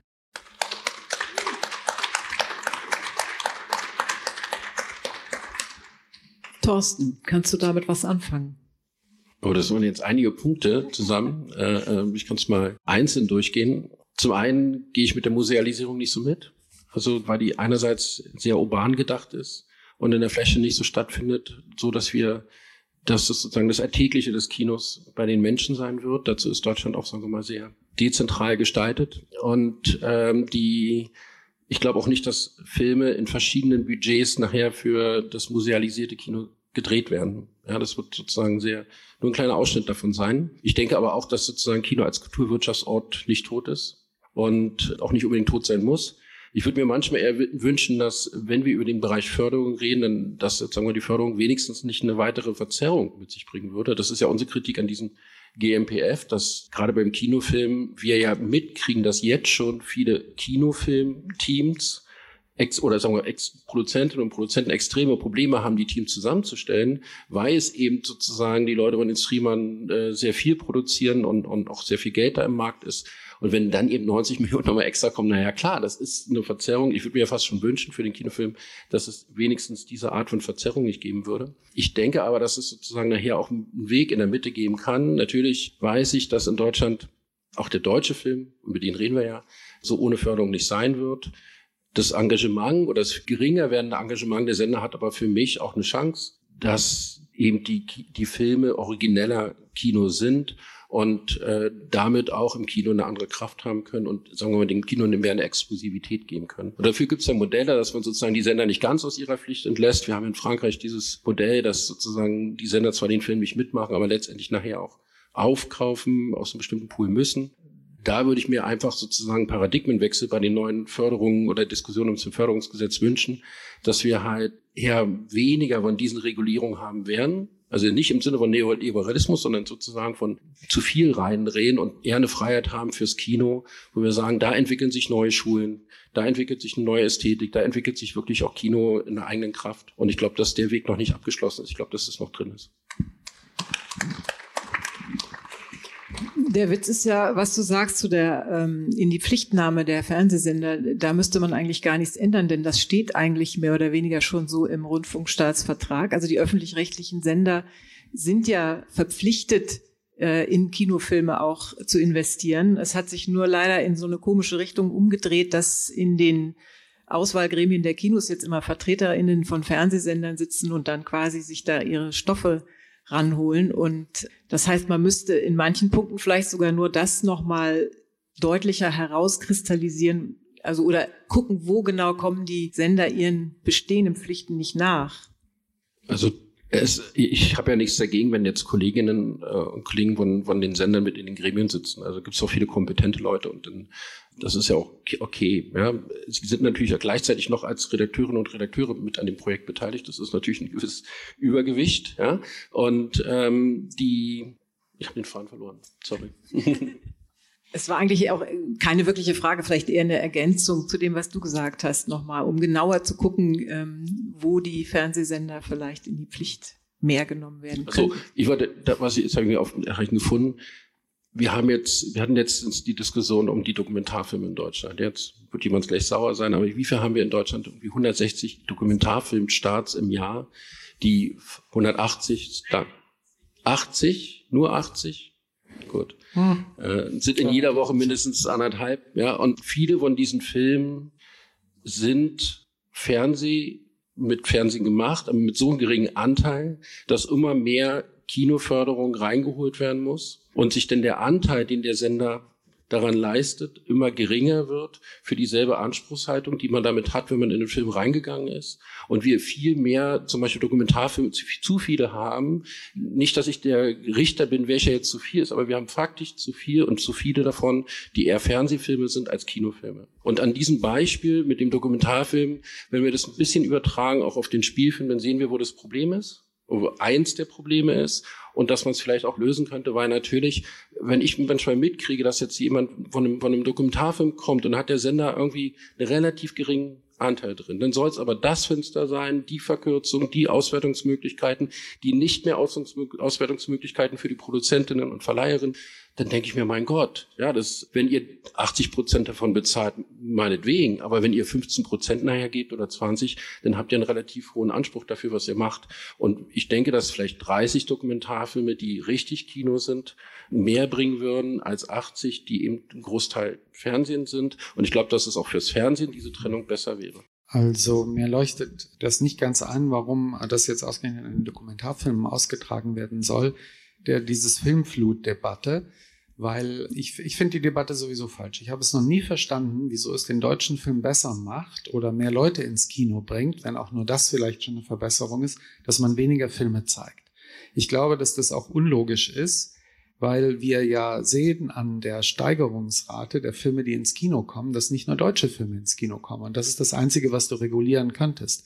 Es hat gerade der Salzgeberchef vor ein paar Wochen, einen, fand ich extrem guten, offenen Brief, kann man auf der Salzgeberseite nachlesen, geschrieben zu der ganzen Situation, wie er Filme herausbringt. Das läuft darauf hinaus, dass er lieber ausländische Filme herausbringt, weil die deutschen Filme zu viel Bürokratie erfordern und einen Aufwand, den er überhaupt nicht leisten kann an Nachweisen und dann auch wieder Zahlungen, die er bei ausländischen Filmen einfach nicht zahlen muss. Mhm. Und das ist vielleicht dann viel mehr das Problem. Ich wüsste gerne von äh, euch in mancher Hinsicht, äh, ihr seid beide jünger als ich, aber ihr seid verkörpert schon verschiedene Generationen. Und was ich mich hier so frage, sowohl bei Susannes Text äh, und ihren inspirierenden Gedanken, als auch bei den Debatten, die ich verfolgt habe hier, ist, wie das für die verschiedenen Generationen aussieht. Sarah Lisa hat eben äh, mit den jungen Produzenten in deinem Verband zu tun gehabt, also mit Leuten, die wie du noch ein längeres Berufsleben vor sich haben und wo man nicht sagt, die zehn Jahre schaffe ich noch, sondern es dann schon noch ein bisschen länger gehen muss. Was ist es für dich, was dich äh, optimistisch macht, ob du jetzt einen Film produzierst, den der Thorsten dann wegregulieren will oder nicht? Äh, nein, nein, das ist jetzt böse. Nein, aber ob du jetzt einen Film machst, der ins Kino kommt, äh, das will man ja meistens, manchmal macht man aber auch Serien oder Sachen fürs Fernsehen. Also was ist es überhaupt, warum du sagst, ich mache diesen Beruf weiter und der hat eine Chance, sowohl, dass ich darin glücklich werde, was ja vielleicht das Allerwichtigste ist, als auch, dass ich darin so viel Geld verdiene, dass ich nicht äh, Leute in den Ruin treibe und mich selber auch. Ich, für mich sind das jetzt zwei Fragen, die ich mir da jetzt mal rausziehe. Wir hatten neulich Frühjahrstreffen des Produzentenverbandes und da gab es viele etablierte ProduzentInnen, die gesagt haben, also sie wissen eigentlich gar nicht, wie es noch gehen soll, also so depressiv wie das, was ihr gerade vorgelesen habt. Und sie kriegen das irgendwie hin. Sie haben aber keine Ahnung, wie äh, der Nachwuchs in der Situation Fuß fassen soll. Weil es einfach gar keine Möglichkeit gibt, die Sachen zu finanzieren und wie auch immer. Und dann war die Frage an uns, wie geht ihr denn damit um? Und ich glaube, für die meisten Leute in unserer Sektion kann man ganz klar sagen, nicht weil wir das wollen. Wir wollen gerne Kino machen. Aber wir sehen, das Geld landet beim GMPF und nicht beim BKM. Und das BKM verweist uns ans Kuratorium junger deutscher Film. Das Kuratorium hat so wenig Geld, dass es wahrscheinlich einfach gar keine Produktionsförderung mehr machen wird. Das heißt, man hat überhaupt keinen Punkt, wo man hingehen kann. Und dementsprechend ist es für die meisten so, dass sie sagen, wir diversifizieren innerhalb unseres Ladens und sagen, wir wollen Kino machen, aber das Geld verdienen wir erstmal, indem wir zusätzlich Imagefilme machen oder indem wir versuchen, in den Serienmarkt zu kommen. Da gibt es ganz wenige, die wirklich sagen, hey, ich liebe Kino, wir machen die Autorenfilme, wir machen die einzelnen Kinostücke und wir glauben daran, dass wir damit eine Firma aufbauen können, irgendwann unsere Familie ernähren und eine Rente haben. Das, diese Fantasie ist nicht mehr da. Auch wenn wir sehen, wenn du es geschafft hast, einen Kinofilm zu machen, dass dann eine Nachlizenzierung uns teilweise irgendwie, dann werden die nochmal 5000 Euro angeboten. Das heißt, auch das, wo man früher dachte, irgendwann sitze ich auf meinem Katalog und habe hier meine 40 Filme und dann werden die hoch und runter gespielt von den ARD-Sendeanstalten. Das ist vorbei. Und für mich persönlich, ich diversifiziere noch viel mehr. Und deshalb bin ich relativ entspannt. Aber ich habe momentan nicht das Gefühl, also es geht mir auch nicht so, dass das Kino das ist, wo ich sagen würde, das ist das Pferd, auf das wir als Firma oder auf das ich persönlich setze und glaube, dass ich damit durchkomme. Und auch, weil es alles wahnsinnig lange dauert. Also mein Film, der hier am Samstag läuft, klar, da ist auch noch Drehbuch und so weiter, aber das dauert sieben Jahre, bis du dann einen Film hast und dann aber natürlich trotzdem nicht mit dem Budget, das du eigentlich bräuchtest, aber du willst ihn dann trotzdem endlich mal machen. Ich glaube, da, da wäre ich ähm, ein bisschen bescheuert, wenn ich einfach nur aus Kino setzen würde. Habt ihr denn eine Frage an euch beide? Man hat schon in diesen Debatten um das Oberhausener Zeit, Oberhausener Manifest, also vor 60 Jahren inzwischen, hat man über das deutsche Filmsystem gesprochen. Das ist so ein Begriff. Habt ihr den Eindruck, dass es sowas gibt wie ein System? Und dass ein System will das etwas? Und wenn ja, was will es? Oder ist es eigentlich so ein Wust von Sachen? Also das Filmfördergesetz, FFG, ist vor 55 Jahren geschrieben worden. Das ist also eine Zeit vor dem Internet, eine Zeit vor dem Privatfernsehen, eine Zeit vor ganz vielen Dingen, die heute gang und gäbe sind. Und man könnte sagen, das könnte man ja mal neu schreiben. Ich frage mich immer so, ob da jetzt vielleicht auch nur etwas vor sich hinschlumpft äh, und keiner ist mehr glücklich damit, keiner will das so, wie es ist und keiner weiß, wie man es ändern soll und darum schlumpft das alles noch so ein bisschen weiter. Ah, oder ist da, sind da so die grauen Herren, heißt das, glaube ich, bei Momo, die eigentlich was wollen, alte weiße Männer wahrscheinlich, die eigentlich irgendwas wollen und euch alle verarschen wollen. Äh, was passiert da? Was ist da? Wie seht ihr das? Du meinst die von der Produzentenallianz? Wenn du auf die kommst, dann meine ich wahrscheinlich die, ja. Ähm, ich sehe das System da nicht. Ich sehe halt, dass es sozusagen verschiedene Lobbygruppen gibt, die eben einen unterschiedlichen Einfluss haben und das sind die Produzentinnen äh, eher mehr. Äh, nicht unbedingt der Produzentenverband, sondern eher die Produzentenallianz. Das hat auch viel mit diesen ganzen Budgets für DFF, GMPF und so weiter. Das ist das Ergebnis. Und ähm, ja, aber ich sehe es halt auch noch offen. Also ich sehe das, das nicht abgeschlossen. Und natürlich ist mit jedem Mal, ich mache das jetzt schon 25 Jahre, ganz ehrlich, mit jedem FFG-Entwurf wird, neu ähm, diskutiert und man versucht immer wieder einen Paradigmenwechsel durchzubringen, was inzwischen, also an der Stelle habe ich ehrlich gesagt auch aufgegeben. Das machen auch bei uns im Verband eher die anderen Kollegen. Ähm, dann hat man ja auch will man sich auf andere Themen konzentrieren und ähm, da habe ich ehrlich gesagt, egal ob das Frau Roth oder Frau Gröters oder wer auch immer macht, nicht mehr so viel Hoffnung, dass es wirklich ein anderes FFG geben wird. Ich glaube sehr stark an die Verschlumpfung, auch wenn ich an manchen Stellen die grauen Herren erkenne. Ich erinnere mich immer daran, als ich so, also wirklich jung war, ein Kind. Da ging es immer um diese Kultusministerkonferenzen und darum, dass das Schulsystem in Deutschland mal vereinheitlicht werden sollte, damit man eben gleiche Bildung für alle und damit man auch mal umziehen könnte in diesem Land. Und das wurde so zehn Jahre lang gemacht. Und dann hat man einfach nichts mehr davon gehört und es ist immer noch unerträglich. Also du kannst nicht für drei Monate in einem anderen Bundesland wohnen, ohne dass deine Kinder dann keine Noten und keinen Anschluss haben. Und ich habe das Gefühl, es ist da auch so. Also alleine so Kinkerlitzchen-Diskussionen, wie können wir nicht die gleichen Abrechnungsformen haben bei unseren 80 verschiedenen Förderinstitutionen? Nicht möglich. Also da habe ich schon, da verstehe ich dann äh, auch den Herrn von Salzgeber, wo man einfach sagen muss, da ist ganz viel bei uns, was dann vielleicht auch in anderen Ländern oder unbürokratischer oder schneller oder effizienter geregelt werden könnte, wenn schon wenig Geld da ist in einem System angeblich, dann müsste ich es vielleicht dahin bringen, wo es die meiste Wirkung erzielt, nämlich vor die Kamera und zum Publikum. Also ihr seht das auch beide so, dass man da nichts ändern kann. Ja, man macht ja den Anlauf jedes Mal. Ich sage jetzt nicht, man kann nichts ändern, würde ich ja unseren Anteil an der Debatte jetzt schon irgendwie tot machen. Bloß die Motivation, jedes Mal neu gegen die Wand zu rennen, ist jetzt nicht besonders, äh, zu rennen, ist jetzt nicht besonders groß. Ich weiß nicht, vielleicht ändert sich es auch irgendwie objektiv, weil sich, weil sich das Umfeld des Marktes verändert, weil sich das Kino verändert. Nur ist das aber nicht wahnsinnig depressiv, weil das läuft ja darauf hinaus, wenn wir wirklich ein Film haben wollen, der sich für Kunst interessiert äh, und wo so viel Geld dann in Filmkunst reinwandert, denn es ist ja nicht so viel Geld da, hätten wir mit seiner kurz bei mehr Zeit noch drüber gesprochen, im Vergleich jetzt zu Oper, Theater, Museen, allem Möglichen. Wenn wir das dann haben wollen, dann läuft es eigentlich darauf hinaus, dass wir einen neuen Krieg brauchen. Furchtbarer Gedanke, weil dann ist die wirkliche Chance auf eine Stunde Null. Und was wir jetzt haben, ist ein Krieg des Systems, aber der Amerikaner, zum Beispiel der Streamer, über die ihr auch geschrieben habt und viel größerer globaler Konzerne, die alles platt machen, was an individueller Kultur und was nicht stromlinienförmig sich in ein Konsumsystem, das es eben auch gibt, eingliedern lässt. Und ihr spielt da die Rollen, schlimmstenfalls der Hofnarren, die noch so ein bisschen Kunst machen und ansonsten machen sie halt mit. Äh, nein, du argumentierst jetzt aus einem bestimmten Blickwinkel raus. Also ganz ehrlich, mir solange die verschiedenen Formen repräsentiert sind, ist es doch fast egal, ob das jetzt ein Kunstfilm ist, eine Komödie, ein kommerzieller Film oder was auch immer. Ich glaube, dass jeder von diesen Filmen seine Berechtigung hat. Lars von Trier und Till Schweiger ist egal. Die haben beide nein, ihre Berechtigung. Moment, äh, solange die repräsentiert sind, sage ich. Ja, also solange die verschiedenen Formen vorkommen. Mir ist doch vor allen Dingen wichtig, dass es Kinofilme sind. Mir ist vor allen Dingen wichtig, dass es sozusagen, dass dieser Kulturwirtschaftsort Kino eine, eine Möglichkeit hat, weiter zu arbeiten und nicht durch äh, sozusagen Regularien, die es noch schlimmer machen, drangsaliert wird.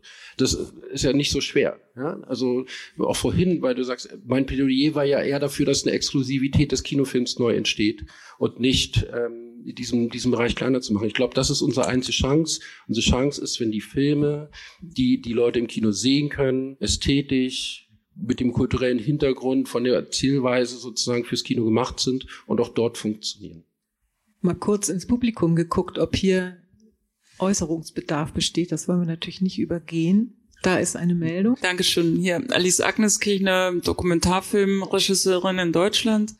Es gibt ja nun verschlecht, also ich stimme äh, im Prinzip natürlich mit dem, was äh, Thorsten und äh, äh ich habe ihren Namen jetzt leider nicht äh, Sarah merken, Lisa, Sarah, Sarah Lisa, äh, was sie gesagt haben. Ähm, ich sehe natürlich aber doch Regulierungsmöglichkeiten. Also das beliebte Beispiel Frankreich, die einfach dafür sorgen, wie viele französische Filme in den französischen Kinos laufen müssen das haben wir in Deutschland immer noch nicht geschafft. Es wird immer wieder drüber gesprochen. Es ist, äh, aber es wäre ein einfaches äh, Mittel, auch in der Filmförderung. Also ich hätte Sanne kurz gerne noch was anderes gefragt, aber die Zeit war natürlich nicht da, weil sie hat sich ja auch drum rumgeredet. Was ist ein guter Film? Also was ist Förderungswillig? Was soll denn das mit der Transparenz der Juryentscheidungen? Gut, das ist wichtig, aber die Juryentscheidung muss natürlich eigentlich auch nach bestimmten Kriterien, sagen wir mal, äh, nicht vorgehen vorgegeben sein, aber es könnte Kriterien geben, warum bestimmte Filme gefördert werden und andere eben nicht. Aber da gibt es keine Vision dafür oder es wird keine benannt. Und das fehlt mir einfach so, so richtig. Und wir diskutieren über ein neues FFG, an das ich auch nicht glaube. Und äh, aber eine Vision äh, kommt damit auch nicht zustande. Also vielleicht müssten wir als Branche Filmemacher wie Filmproduzenten, also Filmemacher jetzt in dem Film Autor und Regie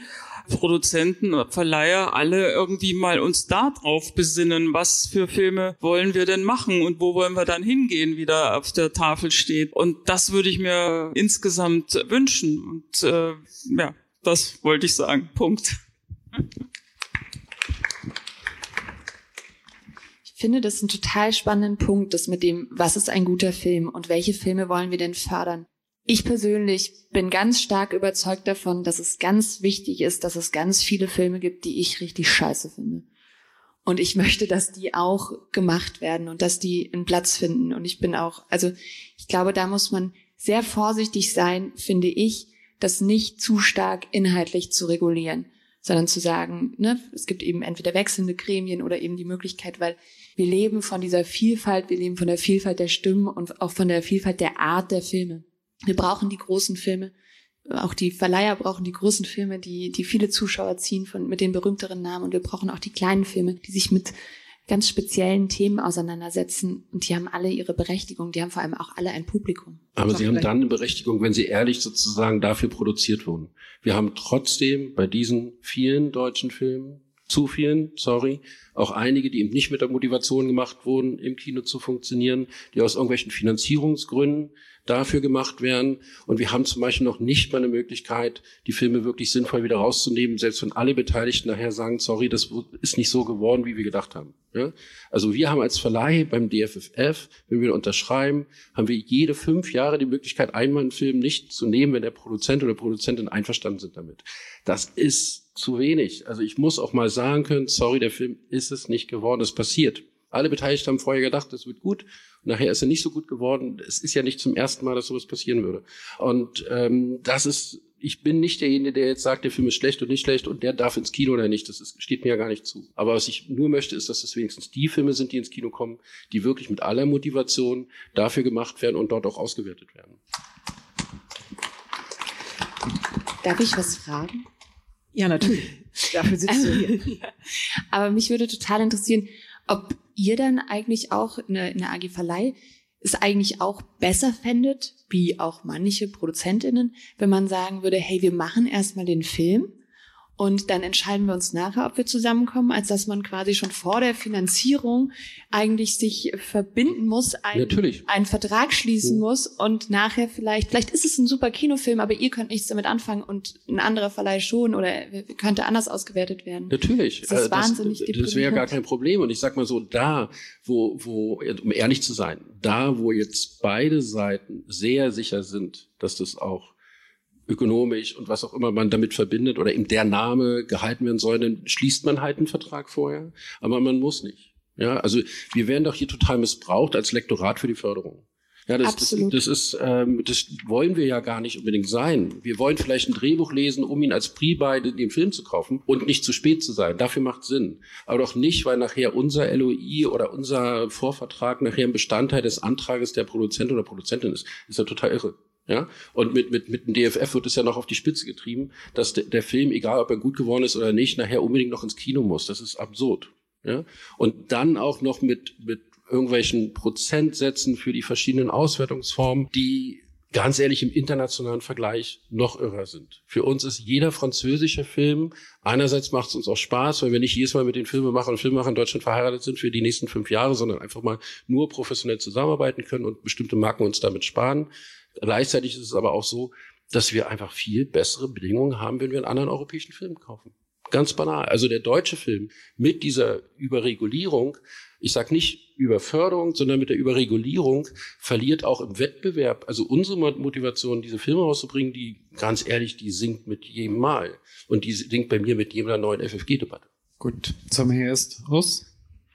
Ja, ich wollte mal die Frage an euch stellen. Sag trotzdem noch mal kurz bitte, wer du bist, für alle, die dich doch noch nicht kennen. Okay, Urs Spörri. Ähm, ich bin jetzt beim Fernsehfilmfestival in Baden-Baden künstlerischer Leiter, hier beim Filmmuseum in Frankfurt und bei diversen anderen Festivals. Ich wollte mal die Frage stellen, weil es wird ja inzwischen immer ja, weniger, also immer offener gesagt, auch von Senderverantwortlichen, dass ja über den Ausstieg aus Kinokoproduktionen nachgedacht wird.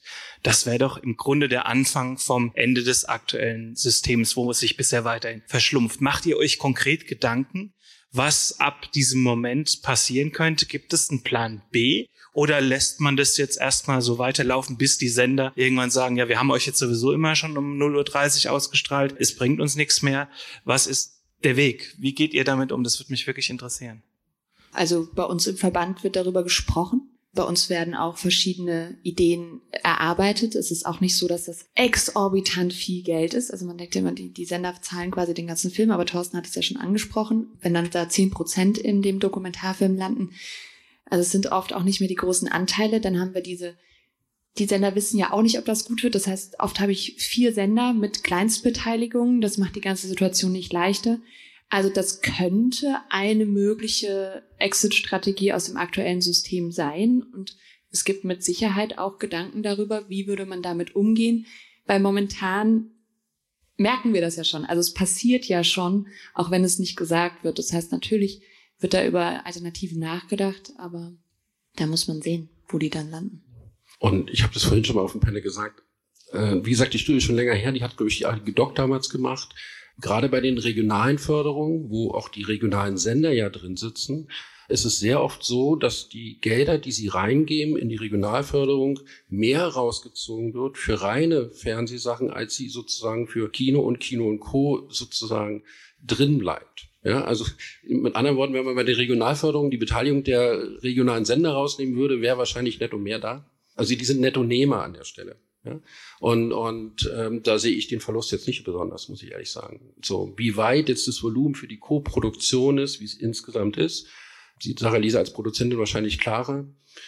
Ich glaube aber, dass man es anders regeln kann. Wie gesagt, dieses Modell, dass die Sender ja trotzdem noch einen Topf haben. Sie werden ja auch weiterhin Kinofilme haben wollen nicht ausschließlich rausnehmen und dann nachher eben auch kaufen, ermöglicht auch sozusagen mehr Spielraum, manch, vielleicht bei den Produzenten und Produzenten auch mutiger zu werden oder Sachen zu machen, die sich vielleicht im Kino als Erfolg rausstellen, weil sie originär sind. Ja, und das war ja von die Frage, wie, wie das mit dem Kinofilm ist. Das ist ja, das ist genau das, wo wir ja eigentlich vielleicht hinwollen.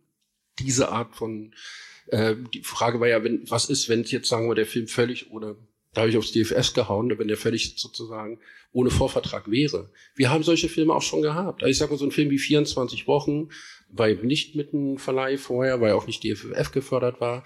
Und ich, wir haben, glaube ich, 70 oder 80.000 Euro dafür bezahlt im Wettbewerb gegen andere Verleiher, die mitgeboten haben. Finde ich okay wir wollten den Film halt unbedingt haben. Ja, und ich glaube, dass das auch öfter passieren würde, dass vor allen Dingen die Filme nachher ihre richtigen Partnerinnen und Partner finden, die den so rausbringen, wie sie ihn auf dem Festival entdeckt haben und dann entsprechend mit einer Motivation rausbringen wollen. Also wenn wir letztes Jahr in Cannes Jacques Audiard gekauft haben, na gut, jetzt wussten wir nicht, wie die Umstände sind, wir haben Geld verloren, aber wir haben eben auch weil wir den Film lieben, weil wir den unbedingt machen wollen, sehr, sehr viel Geld dafür geboten, um ihn zu haben. Ich glaube, manchmal wäre das Ergebnis im Endeffekt für die Produzentinnen und Produzenten viel besser, als wenn sie von vornherein sich nur um den DFFF-Schein zu haben, abspeisen lassen zu müssen mit irgendwie einer geringen Mindestgarantie oder ähm, ja, Jetzt ist natürlich die Sache die, dass man den Film vorher auch machen muss, machen können muss.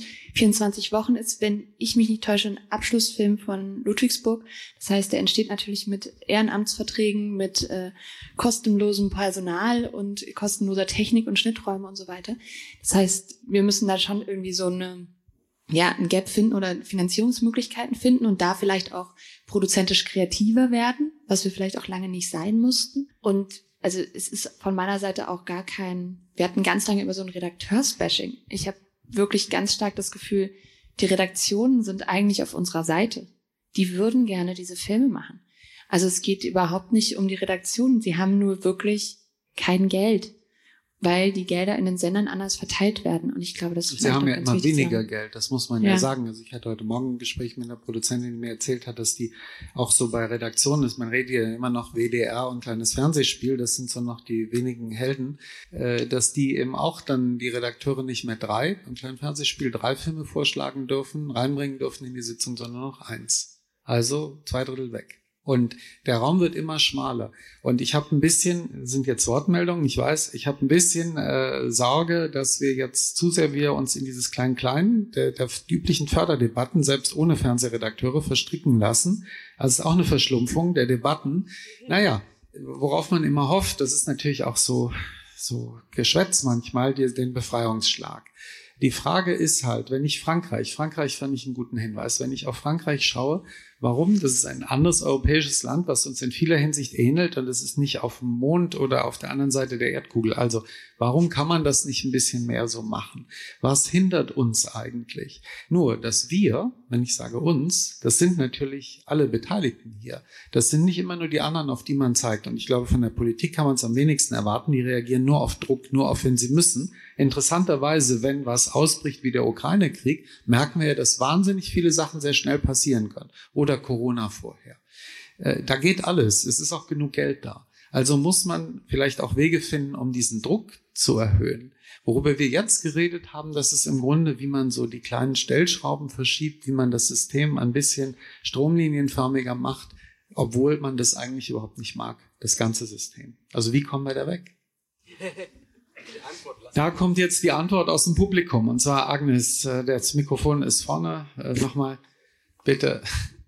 Und jeder andere und jede andere, die sich berufen fühlen, bitte auch. Das, ob ich jetzt da die Antwort habe, weiß ich nicht, aber ich äh, Danke. Ähm, aber ich gehe davon aus, dass es wieder zurückführt, welche Filme wollen wir machen, beziehungsweise welche Filme wollen wir haben. Und ich glaube auch, dass es die Vielfalt ist. Und ich weiß auch nicht, warum jetzt äh, 80 Dokumentarfilme zu viel sind. Es sind vielleicht nicht immer 80 gute Dokumentarfilme. Da bin ich völlig bei dir, Thorsten. Aber wieso brauche ich Batman, Spider-Man, Superman und äh, noch drei weitere aus dieser Riege? Also das wäre ja dann auch eine Beschränkung. Aber darauf will ich jetzt eigentlich, ich wollte es nur mal kurz sagen. Wir als die Macher leiden ja auch immer wieder darunter, dass wir zehn Förderungen brauchen. Vielleicht brauchen wir die Redakteure gar nicht mehr. Beim Dokumentarfilm ist es mittlerweile auch fast nur noch ein Fünftel, wenn überhaupt, was man von einem Fernsehsender bekommt. Könnte man sagen, dieses Fünftel kriege ich auch vielleicht woanders her, ja. Aber wie Aber machen wir wieder mutigere Filme oder die Filme, die sozusagen eben nicht diesen gemeinsamen Konsens immer erreichen? Das ist uns vielleicht jetzt etwas älteren Filmemachern ja so ein bisschen im Blut, ins Blut übergegangen. Ah ja, wenn ich das nicht habe, dann habe ich den BR nicht und wenn ich das brauche, dann kriege ich das nicht und hier ist das. Aber davon müssen wir uns lösen und wir müssen uns sogar von lösen, weil wir kriegen das Geld eh nicht mehr. Dann ist aber natürlich die nächste Situation, wie bringen wir uns wieder in die Situation, dass wir diese Filme entwickeln können? Entwicklungsförderung, Punkt eins und Punkt zwei, die Förderungen müssen dann auch fördern ohne die Fernsehsender, weil sonst geht's auch nicht. Und wir hat, brauchen mehr Geld. Hat die AG Doc das gefordert? Hat die AG Doc gesagt, wir möchten eine Filmförderung ohne die Fernsehsender? Das frage ich jetzt, weil du ja auch schon im Vorstand bist. Ich bin jetzt Oder wieder jetzt im Vorstand. Wieder, also ich weiß jetzt gerade nicht, ob sie es gefordert hat, aber es wäre meine persönliche Meinung. Das sagt der David uns dann gleich vorne. Ähm, kriegt schon das Mikro gebracht. Nee, so haben wir das nicht gesagt. Die, die, der Punkt ist, das ist die Gretchenfrage. Welche Rolle spielt das Fernsehen? Die Tradition in Deutschland ist, sie spielt die Rolle der Möglichmacher schon immer, seit Beginn. Ja, aber es gab eine Tradition von TV macht Kino. Das ist in Deutschland so sehr der Fall wie, glaube ich, nirgendwo sonst. Und äh, und das Verrückte ist, dass wir mittlerweile alle, äh, und wir drehen uns immer im Kreis in der Debatte, weil wir ein fehlerhaftes System haben zwischen der Vernetzung zwischen TV, Regionalförderung und Bundesförderung. Wir können keine Filme aufbauen auf Regionalförderung ohne Fernsehen. Das geht nicht. Ja, ganz kurz, und, und, und, und, und, und jetzt die Gretchenfrage. Das ist die Gretchenfrage. Es gibt Antworten darauf und wir müssen sie filtern. Wir haben sie noch nicht. Wir haben noch, noch keinen Entscheidungsprozess äh, richtig durchlebt, auch nicht im Verband, kann man sagen. Aber die Möglichkeiten gibt es. Wenn man nach Österreich guckt oder in die Schweiz, ich weiß nicht, wie es genau in Frankreich läuft, aber da ist es so, du hast äh, die Möglichkeit fürs Kino zu arbeiten mit Kinogeld und das Fernsehen kommt automatisch dazu.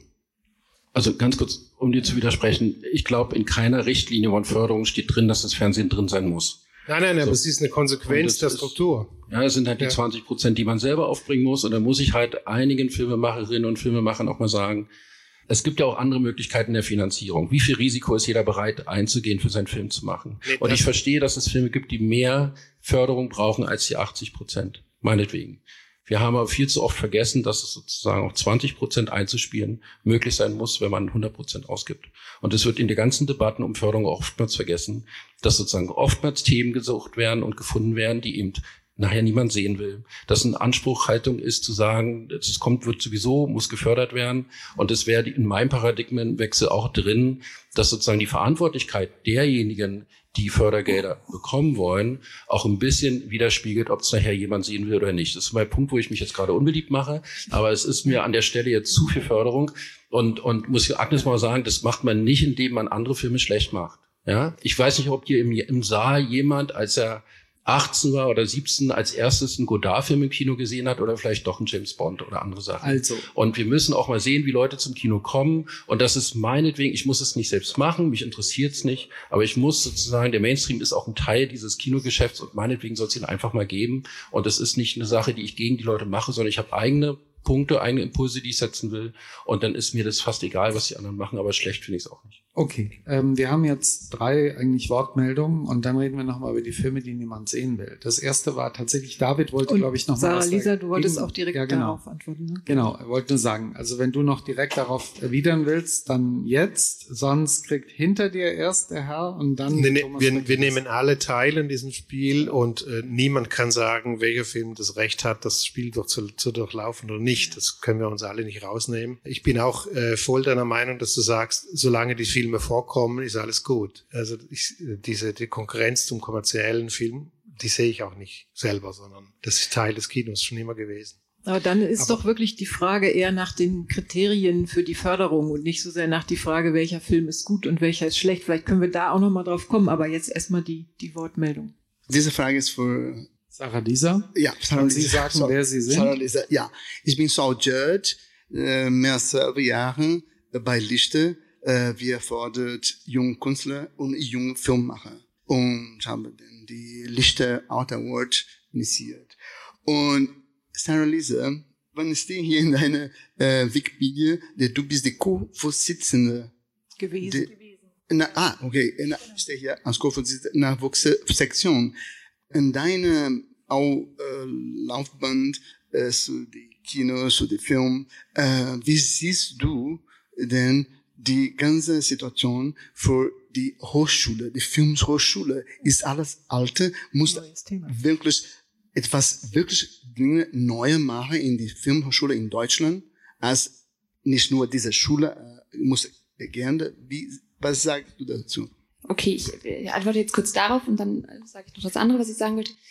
Aber ich bin überhaupt kein Experte für Filmhochschulen, weil ich habe nicht Film studiert. Und ich unterrichte aber glücklicherweise manchmal an Filmhochschulen. Und das Erste, was ich meistens meine Studierenden frage, ist, warum seid ihr hier? warum macht ihr nicht einfach Filme? Ich bin, ich finde es total super. Ich bin froh, dass es diese Filmhochschulen gibt. Ich finde, da kommen auch tolle Leute raus. Ich freue mich auch immer, wenn die kommen und dann bei uns Praktikum machen und so. Aber deshalb, ich bin die falsche Person, um diese Filmhochschulen zu reformieren. Ich glaube, momentan haben wir einen Fachkräftemangel.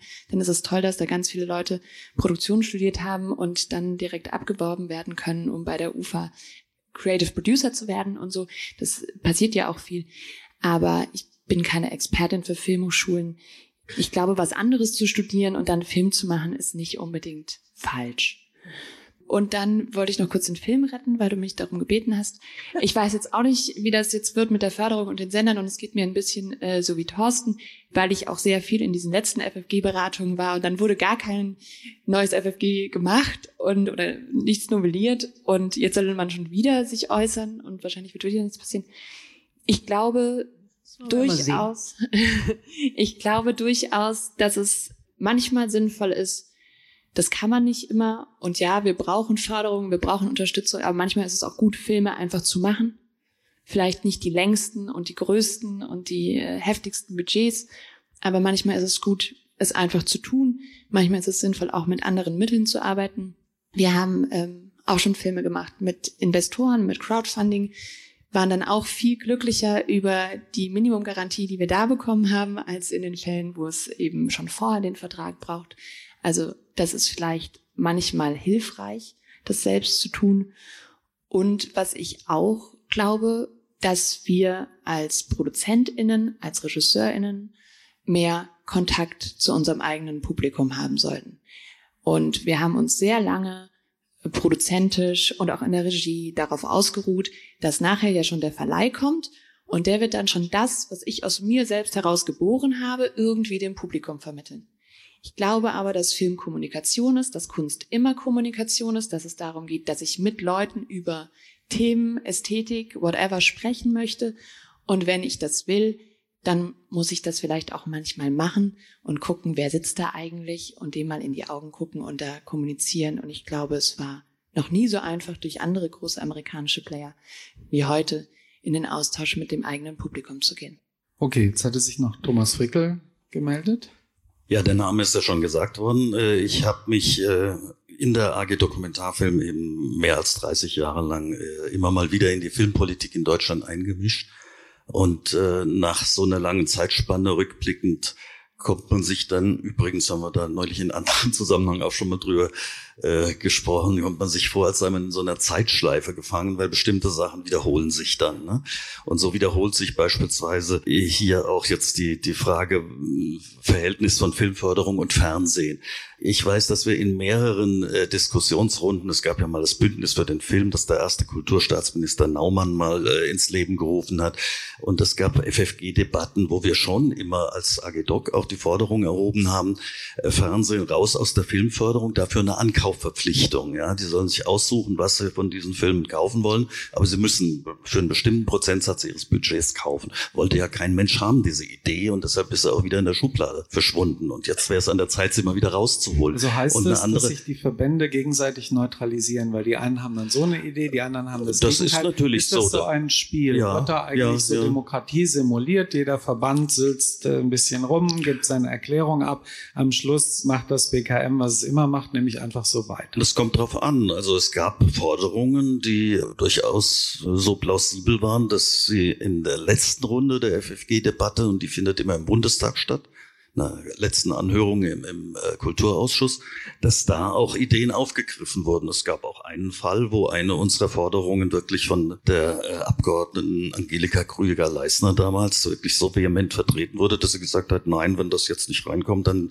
stimme ich nicht mit. Und da war das dann in der letzten Minute doch noch möglich, was vorher eigentlich schon rausoperiert werden sollte. Ich äh, hatte mich schon vorhin gemeldet, als es äh, um die Frage dieser absoluten Verleihverpflichtung ging. Das ist ja auch so ein Ding, ne?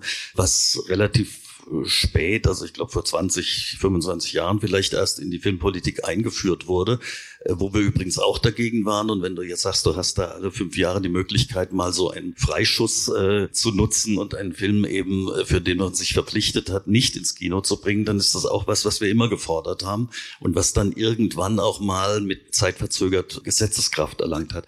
Aber dass das drinne ist, habe ich mir so erklären lassen, dass es eben davor eine ganze Reihe von Filmen gab, die niemanden interessiert haben, außer denen, die sie gemacht haben. Ne? Und das war so eine Verzweiflungstat, dass man gesagt hat, also Leute, die so viel Geld für so eine Produktion haben wollen, auch öffentliches Geld, müssen auf irgendeine Weise nachweisen, dass es dafür ein Interesse gibt. Ja, und das hat man dann über die Verleihverpflichtung versucht reinzubringen. Das ist der gleiche Grund, weshalb viele Förderungen zum Teil kodifiziert in Richtlinien, aber mehr informell auch diesen Letter of Intent des Fernsehens haben wollen.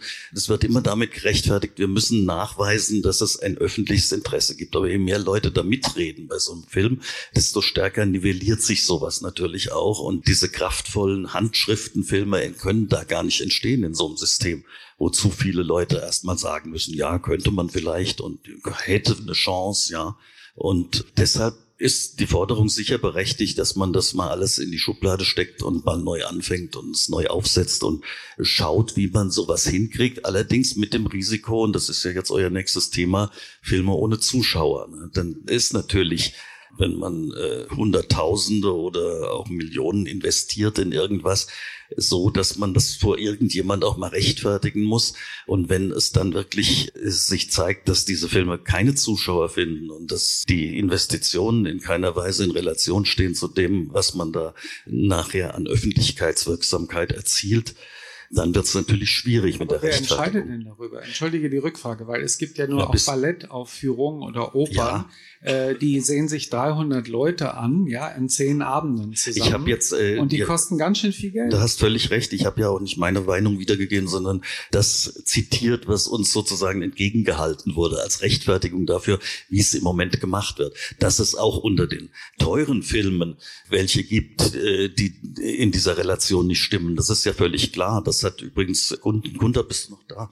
Hast du schon vor Jahren äh, hat, hat Gunther dem, dem äh, BKM das gab es noch gar nicht im Innenministerium damals vorgerechnet, dass diese Wirtschaftlichkeit, die von den Filmen verlangt wird, relativ ist, ja, weil man muss immer die Investitionen in, in, Relation setzen zu den Erträgen nachher und das ist ja nie gemacht worden. Und das ist insbesondere nicht bei den Filmen gemacht worden, die halt auch mit sehr hohem Produktionsaufwand in Deutschland entstanden sind, ja, und die sind möglicherweise, wenn man diese Relation berücksichtigt, unwirtschaftlicher als mancher kleine Dokumentarfilm, der mit einem relativ geringen Budget trotzdem seinen Weg geht. Ja, das sind ja alles wichtige Punkte, die auch tatsächlich schon, wie du ja auch sagst, sehr oft und immer wieder angeführt werden. Das führt uns natürlich immer wieder zu der Frage, auch nochmal zurück zu dem, was du sagtest. Also, wenn es nach dir ginge oder du wünschst dir immer, dass es auch Filme gibt, die du scheiße findest. Also, sprich, die Vielfalt.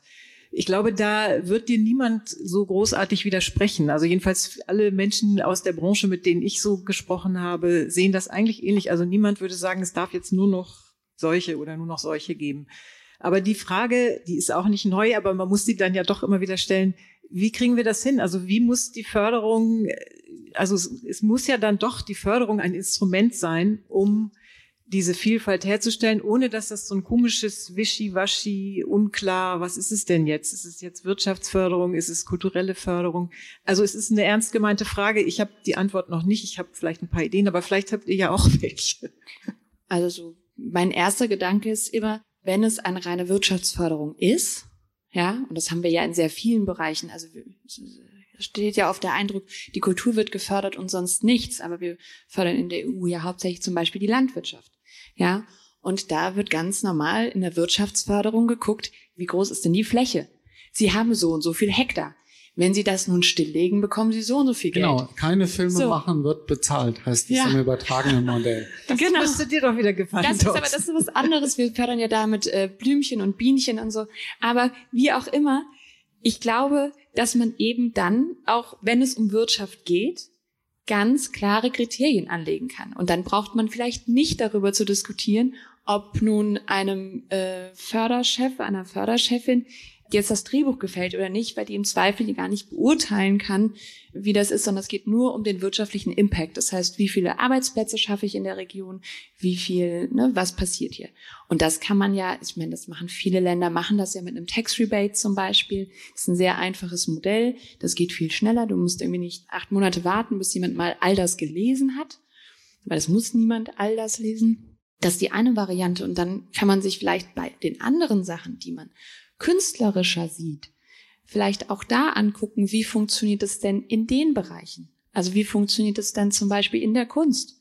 Oder wie funktioniert es denn zum Beispiel im Literaturbetrieb? Ja, doch meistens nicht so, dass Gremien darüber entscheiden, ob das gefördert wird, sondern meistens funktioniert das, manchmal gibt es das Intendantenmodell, also der Intendant eines Theaters oder einer Oper oder die Intendantin selbstverständlich entscheiden und sagen, das machen wir jetzt einfach mal. Und manchmal sind das ihre besten Freunde und manchmal auch nicht, sondern irgendwelche interessanten Menschen.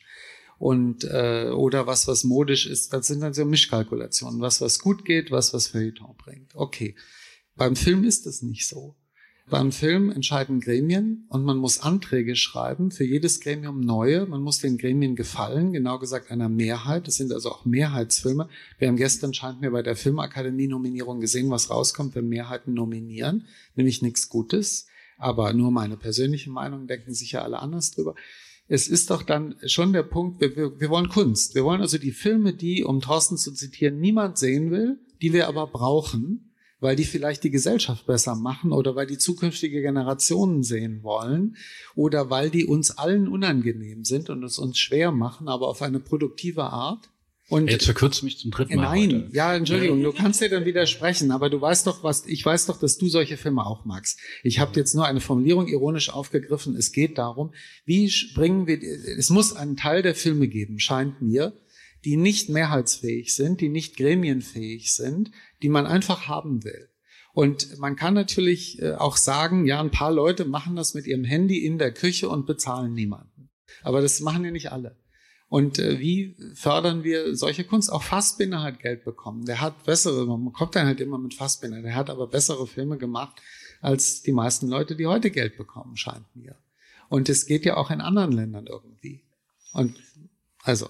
Ach, guck mal, die Förderungen haben doch jeweils so unterschiedliche Ausrichtung.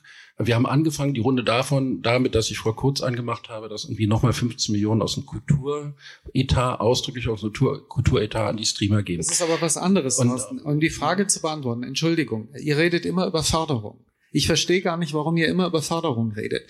Dass das Geld in die Streamer geht, ist eine Sache, die haben wir jetzt ausdiskutiert. Jetzt reden wir darüber, wie schaffen wir bessere, sperrige Filme, wie ermöglichen wir es Menschen, die viel weniger Geld verdienen als irgendwelche Börsenmakler und die Banker hier in den Türmen, dass sie ein paar Sachen machen können, wo sie einfach Bock drauf haben. Wir haben doch jetzt, ich meine, so schlecht war die Runde nicht, wir haben da schon mehrere Punkte rausgearbeitet, die in die Richtung gehen können. Ja, wir haben herausgearbeitet, äh, dass es sozusagen bei der Beteiligung der Sender oder Nichtbeteiligung andere Möglichkeiten geben kann. Wir haben herausgearbeitet, dass es nicht unbedingt notwendig ist, dass die Verleiher vorher mit ihrem LOI-Vertrag reingehen müssen, sondern dass es eine andere Möglichkeit für die Filmemacherinnen und Produzentinnen gibt, später andere Partner zu finden, wie der Film rausgebracht werden kann. So wenig finde ich das ehrlich gesagt nicht gerade. So, dass man jetzt vielleicht noch mal verkürzt mich wirklich sehr. Also ich habe mehrfach betont, dass es die verschiedenen Formen des Films geben muss, dass sie Bestandteil dieses Kinos sind. Und definitiv habe ich es nicht abschätzig gemeint. Auch gesagt, dass es mir nicht zusteht, welcher Film ins Kino kommt und welcher nicht. Nur, dass ich die Motivation haben will, dass die Filme fürs Kino gemacht sind und dafür auch vertreten werden. So, das ist ehrlich gesagt, äh, bist du jetzt gerade der, der die Runde schlecht macht.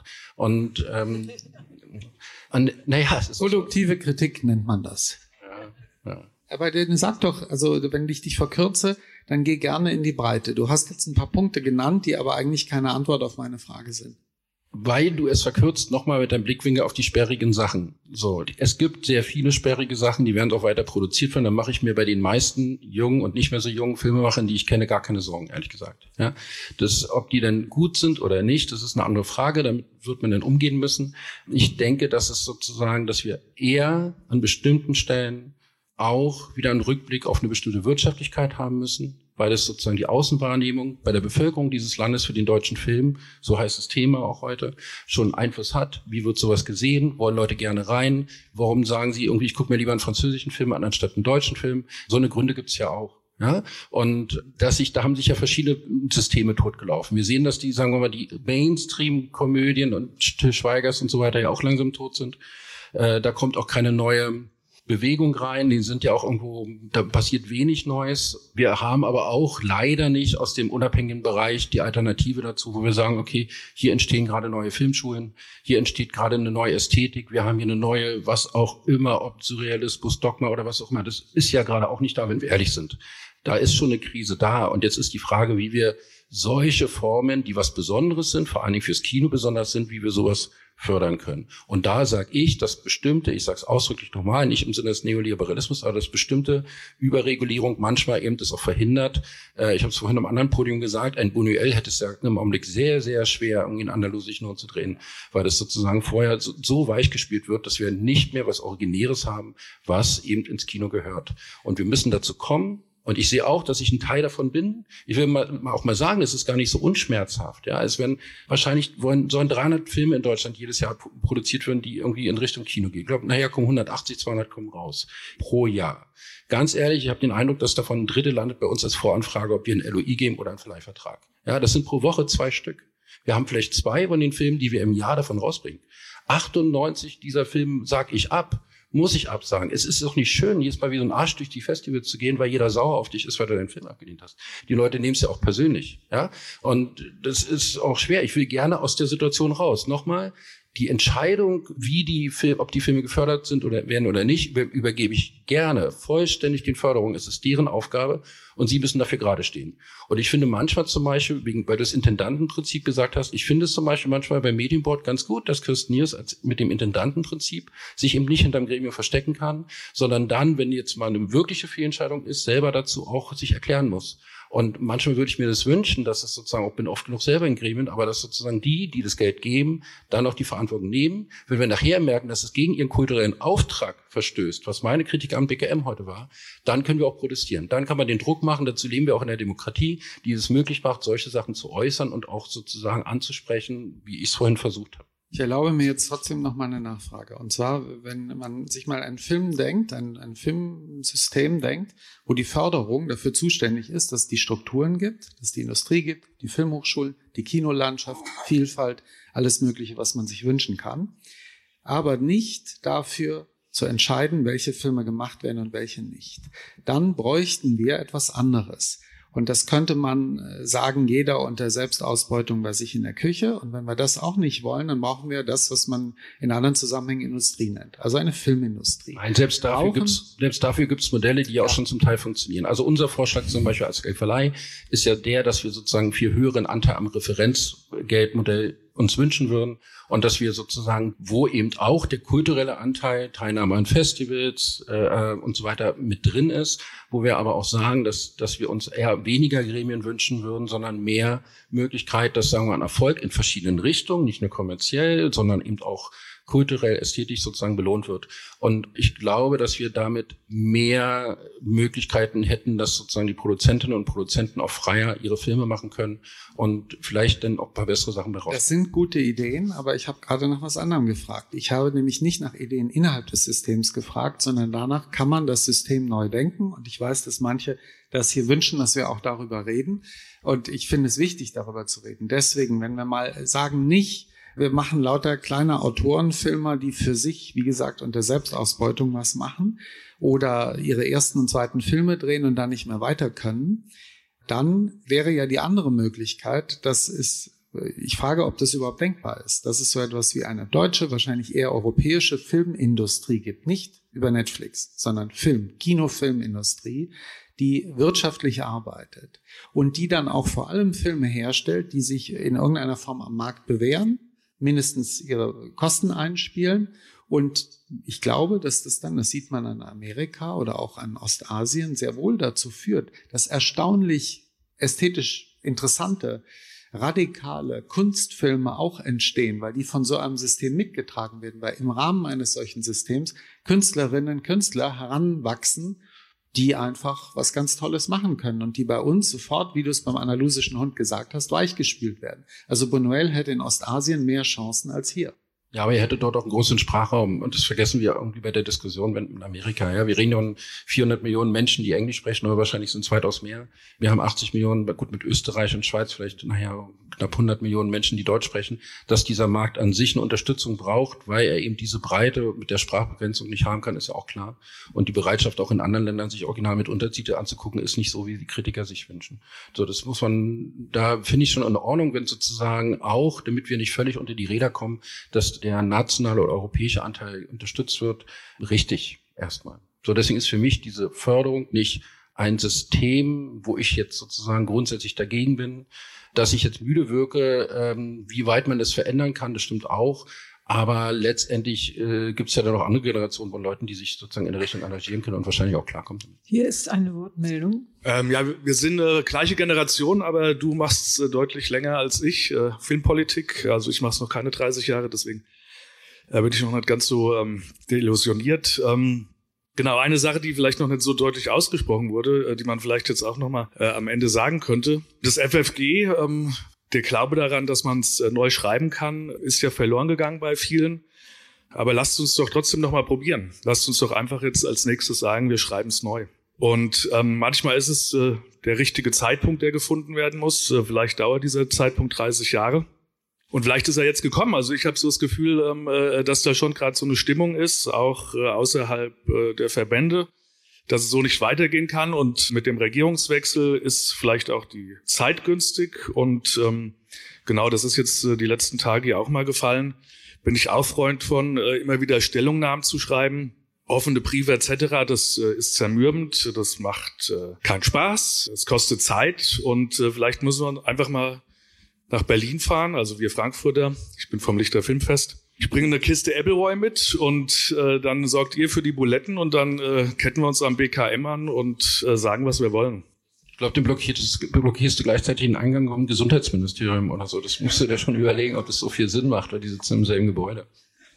Ja, das haben andere schon auch gemacht und es hat schon manchmal was gebracht, aber ähm, schon klar. Die Frage ist dann halt, wenn man dann angekettet ist und äh, die machen uns dann los, äh, was wir dann sagen, was wir wollen. Und mhm. da bin ich noch nicht ganz sicher, ob wir da schon auf dem Punkt sind.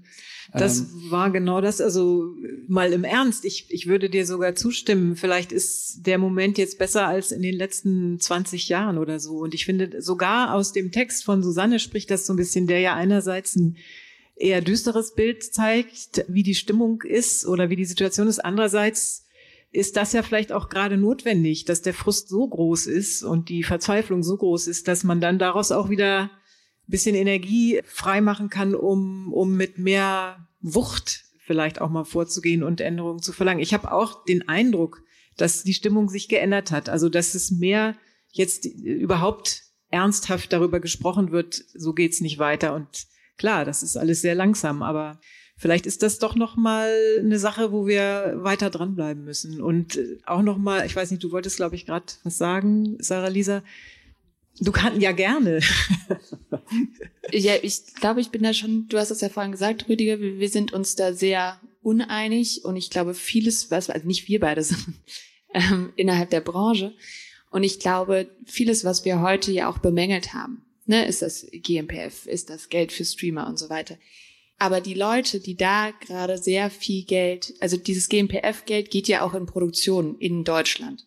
Das heißt, die sitzen ja auch mit an den Tischen, um das zu besprechen. Das heißt, wir haben sehr unterschiedliche Interessen, wo das Geld hin soll, wer das haben soll. Und aus diesen sehr vielen Anhörungen, bei denen ich so teilnehmen durfte, habe ich vor allem mitgenommen, dass jeder Verband immer sagt, wir brauchen mehr Geld. Und zwar, weil so, so, so und wir brauchen es da und dafür. Und dann gibt es manchmal so Schnittmengen.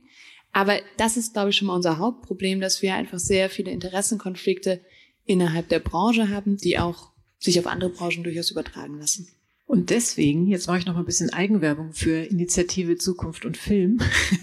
Finde ich es so wichtig, dass es nicht nur die jeweiligen äh, Lobbyverbände gibt, also klar muss es die auch geben, aber dass es eben auch Netzwerke oder Zusammenschlüsse von Verbänden gibt, die sozusagen über den eigenen Tellerrand hinaus nicht nur ihre eigenen Partikularinteressen vertreten, sondern sich Gedanken über das große Ganze machen. Und das ist ja das, was wir da in dieser Runde versuchen, weil wir ja aus ganz äh, unterschiedlichen Verbänden sind. Klar eint uns ein bestimmter Blick auf das, was wir uns wünschen oder was wir als einen guten Film empfinden. Da könnten wir uns vielleicht auch leichter ja. darauf einigen als manch andere.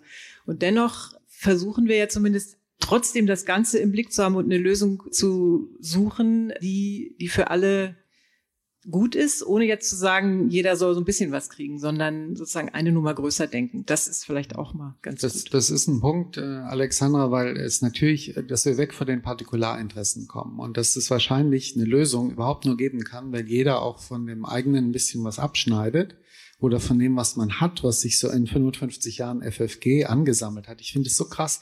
Die Hälfte der Filmgeschichte war im Jahr 1967, als das geschrieben wurde gerade rum. Ja, und jetzt ist schon die nächste. Und trotzdem das FFG, das gibt's halt immer weiter und verknarzt und verknurzt. Aber von den Partikularinteressen muss man weg. Das ist sicher so und versuchen, die Idee ein bisschen zu stärken, dass wenn der deutsche Film und eben auch der Film jenseits des Kinos insgesamt besser aufgestellt wäre, dass davon dann auch alle was haben.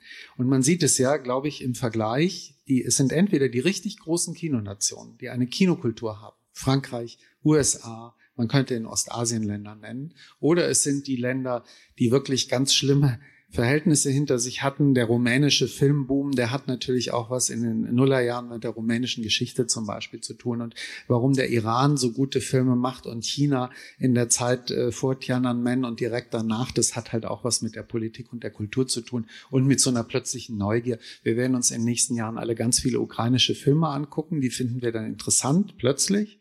Die sind auch nicht alle nur gut, im Zweifelsfall, vielleicht ja doch, werden wir sehen. Aber das Geld, was am Schluss gesagt wurde, ist natürlich ein wichtiger Punkt. Und ich glaube, da müssen wir, und da geht es dann eh für uns in die gleiche Richtung, auch wirklich, wenn das überhaupt, wer dazu fähig sind, Lobbyarbeit machen. Weil wir haben so oft Frankreich jetzt genannt als tolles Beispiel. In Frankreich gibt's einfach auch viel, viel mehr Geld für den Film. Da wird Kino als Kunst gesehen und es gibt bei uns, gemessen an jeder anderen Kunst, auch an vergleichsweise marginalen Künsten, sorry, ich muss jetzt mal Ballett sagen, vielleicht sind hier auch ganz äh, tolle Ballettkünstler, die sich jetzt beleidigt fühlen, das tut mir leid, aber das sind äh, Sachen, die im Zweifelsfall ein weniger breites Publikum interessieren als die äh, Filme, die keiner sehen will, von Thorsten. Äh, und deswegen ist es so, dass nicht von die du rausgibst. Dann, äh, egal. Und deswegen könnte man dann schon sagen, nicht Ballett was wegnehmen, aber einfach mehr Geld. Mehr Geld ins Kino. Und dann wären natürlich manche Probleme auch gelöst. Mehr Geld hieße ja dann auch in eine Pflege des Publikums, um mal nicht Filmbildung zu sagen, aber um dem Publikum Lust zu machen, etwas auszuprobieren und solche Dinge und um vielleicht äh, auch es die Schwellen zu senken, dass sogenannte schwierige oder sogenannte marginale Filme gesehen werden von etwas mehr Leuten als nur denen, die mit der Regie befreundet sind auch nochmal ein neues Fass, was du jetzt fünf Minuten vor Schluss auch machst. Ein schräges Fass, muss ich sagen. Also ich meine ganz ehrlich mit der Ukraine, wenn wir überlegen, dass die ukrainische Filmakademie gerade alle Leute säubert, die, die Kosmopoliten sind, nicht wirklich reinrassig ukrainisch sind und irgendwie Zwischentöne haben, dann habe ich große Zweifel daran, dass da große Filme herkommen, ehrlich gesagt. Ja, das hab ist. ich ja auch. Hab ja, ich ja gesagt. Das ist aber jetzt tatsächlich ein anderes Thema, was wir jetzt hier nicht mehr, vielleicht heute Abend noch beim Appleboy äh, weiter besprechen können.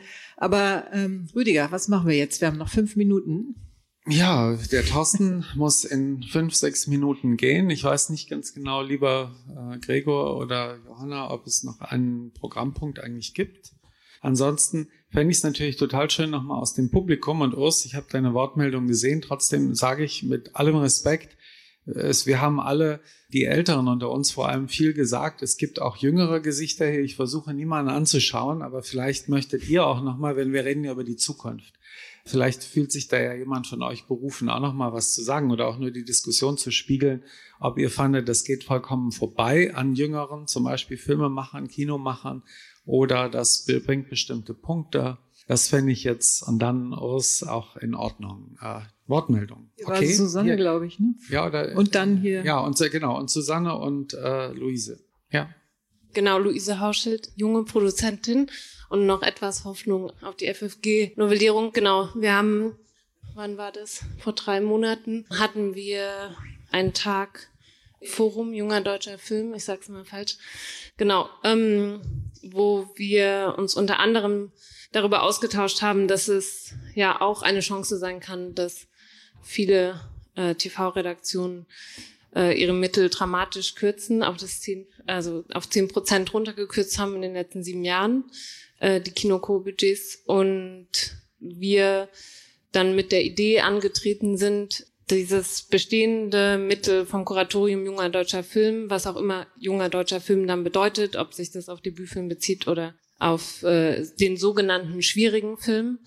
Genau, dass einfach da ein bestehendes, eine bestehende Institution, die es gibt, äh, enorm gestärkt werden könnte, um genau diese Freiräume aufzumachen, wieder einen andalusischen Hund äh, produzieren zu können in Deutschland. Und dass das außerhalb von Abschlussfilmen geht, wo meistens die kreativ radikalsten Filme oder progressivsten Filme irgendwie in den letzten Jahren rausgekommen sind genau, das war, das wollte ich nur als Update von einem Nachwuchs äh, reingeben, dass das eine Initiative war, die wir voranbringen wollen und das im September bei einem Nachfolgetag weiterdenken. Genau. Darf ich eine Nachfrage stellen? Ähm, du hast ja, du bist hier auch beim äh, Lichterfilmfestival mit einem Film, nämlich alle reden übers Wetter vertreten als Produzentin. Der lief auf der Berlinale. Und davor, für den ersten Film der Firma, war das, glaube ich, äh, der, der Film von Alexander Kubaritze. Was sehen wir, wenn wir den, zum, Himmel, Himmel zum schauen. Himmel, genau, zum Himmel schauen, der immerhin gleich im Berlinale-Wettbewerb war. Das ist ja eine großartige Leistung. Äh, ich, das ist ein Hochschulfilm, aber dass der dann im Berlinale-Wettbewerb landet, ist nicht normal. War das Anfängerglück? War das Zufall? Oder würdest du sagen, dass ihr was richtig gemacht habt, wovon vielleicht der eine oder andere, es muss ja gar nicht Lernen sein, aber wo man mal drüber nachdenken könnte? Also wir sind, glaube ich, mit einer großen Intuition angetreten. Meine Filmpartnerin Mariam Schadberashvili und ich, äh, uns bestimmten Filmmacher Talenten oder genau, wie man es äh, bezeichnen will, zuzuwenden, deren Handschrift wir extrem interessant und äh, neu und ähm, faszinierend fanden. Und genau, dass jetzt das in den beiden Fällen geklappt hat, sowohl mit Alexandre und Annika ist und genau, wir das Feedback bekommen haben, ist natürlich total toll und Vielleicht haben wir auch was richtig dabei gemacht. Also wahrscheinlich, ja. Vermutlich. Ja, äh, genau, das ist jetzt schwer, das äh, selber Aber nicht nur. Glück jedenfalls, was ja schon mal Hoffnung gibt, dass es nicht so dem Zufall überlassen ist. Ja, also das ist jetzt eine schwierige Selbst, äh, Selbstbezeichnung in dem Fall, aber genau, das, da wollte ich auf die Abschlussfilme hin zurück, weil wir die natürlich in extremer Freiheit gemacht haben. Also das ist, also wir versuchen jetzt diese gleichen Arbeitsbedingungen für der ihre beiden Nachfolgefilme aufzustellen oder die Partnerin zu finden, die mit uns an einer Seite stehen ähm, und genau die beiden Handschriften wieder, die wir da entwickelt haben, stärken wollen. Aber also sehen wir dann mal in zwei, drei Jahren, ob das dann geklappt hat. Viel Glück und Erfolg, nicht nur Glück. Ich würde da auch gerne noch ganz kurz äh, anschließen. Ähm, Du bist? Genau, Jana Kreisel, auch junge Produzentin. Ich habe ähm, das melancholische Mädchen von der hier anwesenden Susanne Heinrich produziert. Und ähm, es ist letztlich nichts Neues, wurde schon mehrfach gesagt, aber ich habe auch das Gefühl, dass gerade ähm, an der Filmhochschule so ein geschützter Ort besteht, wo genau diese kompromisslosen Filme entstehen können, die noch nicht so mit Druck aufgeladen sind. Eben die angesprochenen LOIs. Oder ich habe das Gefühl, durch je mehr Hände die Drehbücher gehen, bevor das Geld ankommt, dass die schleifen sich irgendwie glatt. Äh, wir müssen uns an immer mehr Leute anpassen, immer mehr Leute wollen die irgendwie ähm, kommentieren und dadurch verlieren sie ihren Wert und ihren Zauber. Und ich habe jetzt gerade wieder das große Glück, einen Abschlussfilm zu produzieren von einer sehr talentierten Regisseurin und das macht mir Mut, das macht mir gerade Spaß und das treibt mich an. Und das ist nicht viel Geld, aber was auch du gesagt hast, Sarah Lisa, einfach mal wieder die Filme machen. Und dann schauen wir, was dabei rauskommt. Genau, wir müssen aber natürlich schon an den Punkt kommen, wo wir das nicht äh, zu einem Preis von einer enormen Selbst, also ich war komplett pleite nach dem Dreh von Alle reden über das Wetter und genau, bin jetzt über die Postproduktion dann auch nicht reicher geworden. Ähm, genau, aber deswegen jetzt nochmal der Input äh, für die, für ähm, ja, dann eine Chance bei dem FFG wirklich das Kuratorium als bestehende Institution zu nehmen und wenn man das einfach wirklich mal mit Geld ausstattet, so dass es eine echte Produktionsförderung gibt und hoffentlich auch eine, eine größere Entwicklungsförderung, weil das ist natürlich auch ein großes Thema. Ja, könnte man da irgendwie wirklich ein Instrument schaffen, um kreative Freiräume zu ermöglichen. Danke. Thorsten, du musst los. Vielen Dank, Thorsten. Danke.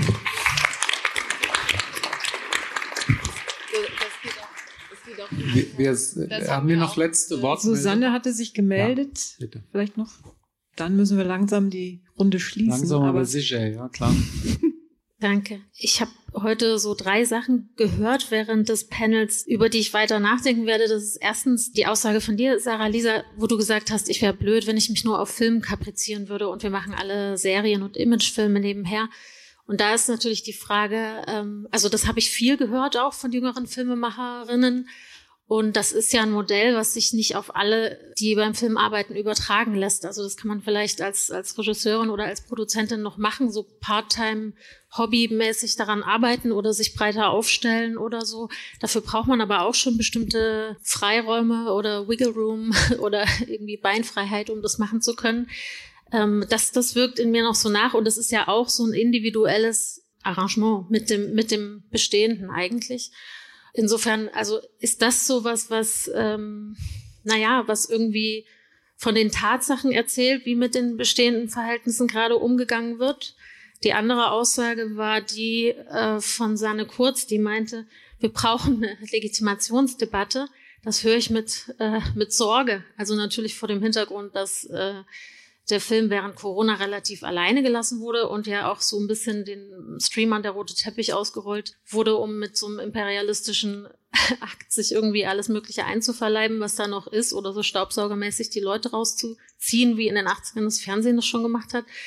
Also das heißt, nachdem das irgendwie alles so ein bisschen kaputt gegangen ist oder verwildert gelassen wurde von der Politik, stellt man jetzt den Zuschauerinnen die Frage, braucht ihr das noch? Dann ist die Antwort relativ klar. Also glaube ich, dass die Leute sagen würden, naja, das so wie es jetzt ist, braucht man irgendwie nicht wahrscheinlich. Das ist zumindest das, was ich so antizipiere.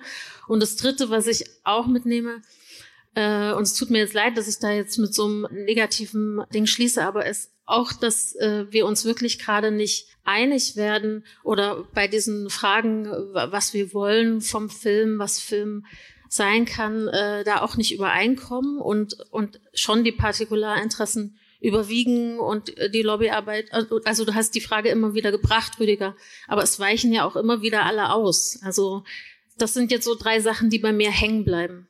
Ja, danke. Ja, vielen Dank. Das ist doch aber auch eine wichtige Zusammenfassung vieler Punkte. Ja, jetzt haben wir hier noch genau, und Urs hatte sich ja auch gemeldet, also die beiden. Also weise Schlussworte erwarte ich jetzt. Nee, das weiß ich nicht, ob ich das im Kopf. Äh, Oliver Zenglein von äh, vom Netzwerk Crew United. Ich habe heute so äh, am Nachmittag so ein bisschen das Gefühl gekriegt, dass wir mit unserer, ich bin auch Teil der Initiative ähm, Zukunft Kino und Film. Und ich hatte heute wirklich den Eindruck, dass wir in einer Blase leben, in dem wir uns scheinbar wirklich daran glauben, dass wenn wir den deutschen Film retten, auch das Kino retten.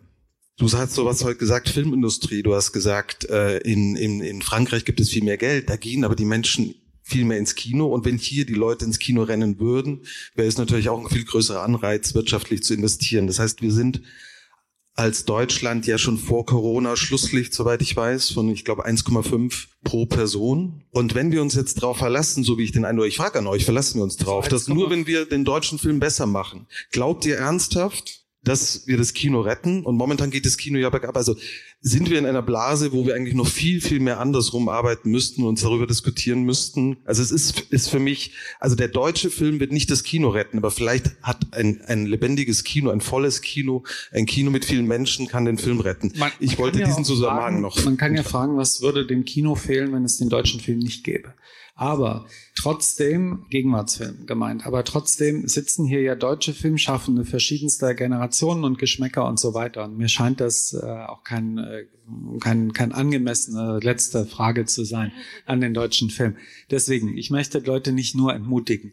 Jetzt, Urs, da hoffe ich dann ein bisschen, vielleicht finden das auch alle cheesy, dass ich auf was etwas, äh, nicht nur das schwarze Loch hoffe, in das wir hineinstürzen. Ja, vielleicht Vielleicht so ein kleines Schlussplädoyer. Wir haben vor vier Jahren diesen ersten Kongress Zukunft deutscher Film gehabt und das war total inspirierend. Also ich fand, wir hatten da ein Konzept, wir hatten da einen Plan B in der Tasche, was passieren muss, wenn wir den Reset irgendwann schaffen, äh, wenn die Stunde Null gekommen ist. Und vielleicht ist das jetzt eben der Punkt, dass man sagt, okay, jetzt hat uns diese Krise an einen Punkt gebracht, wo es nicht mehr weit weg ist. Vielleicht die Frankfurter Positionen hat Gregor und Johanna haben, äh, haben das wunderbar zusammengefasst.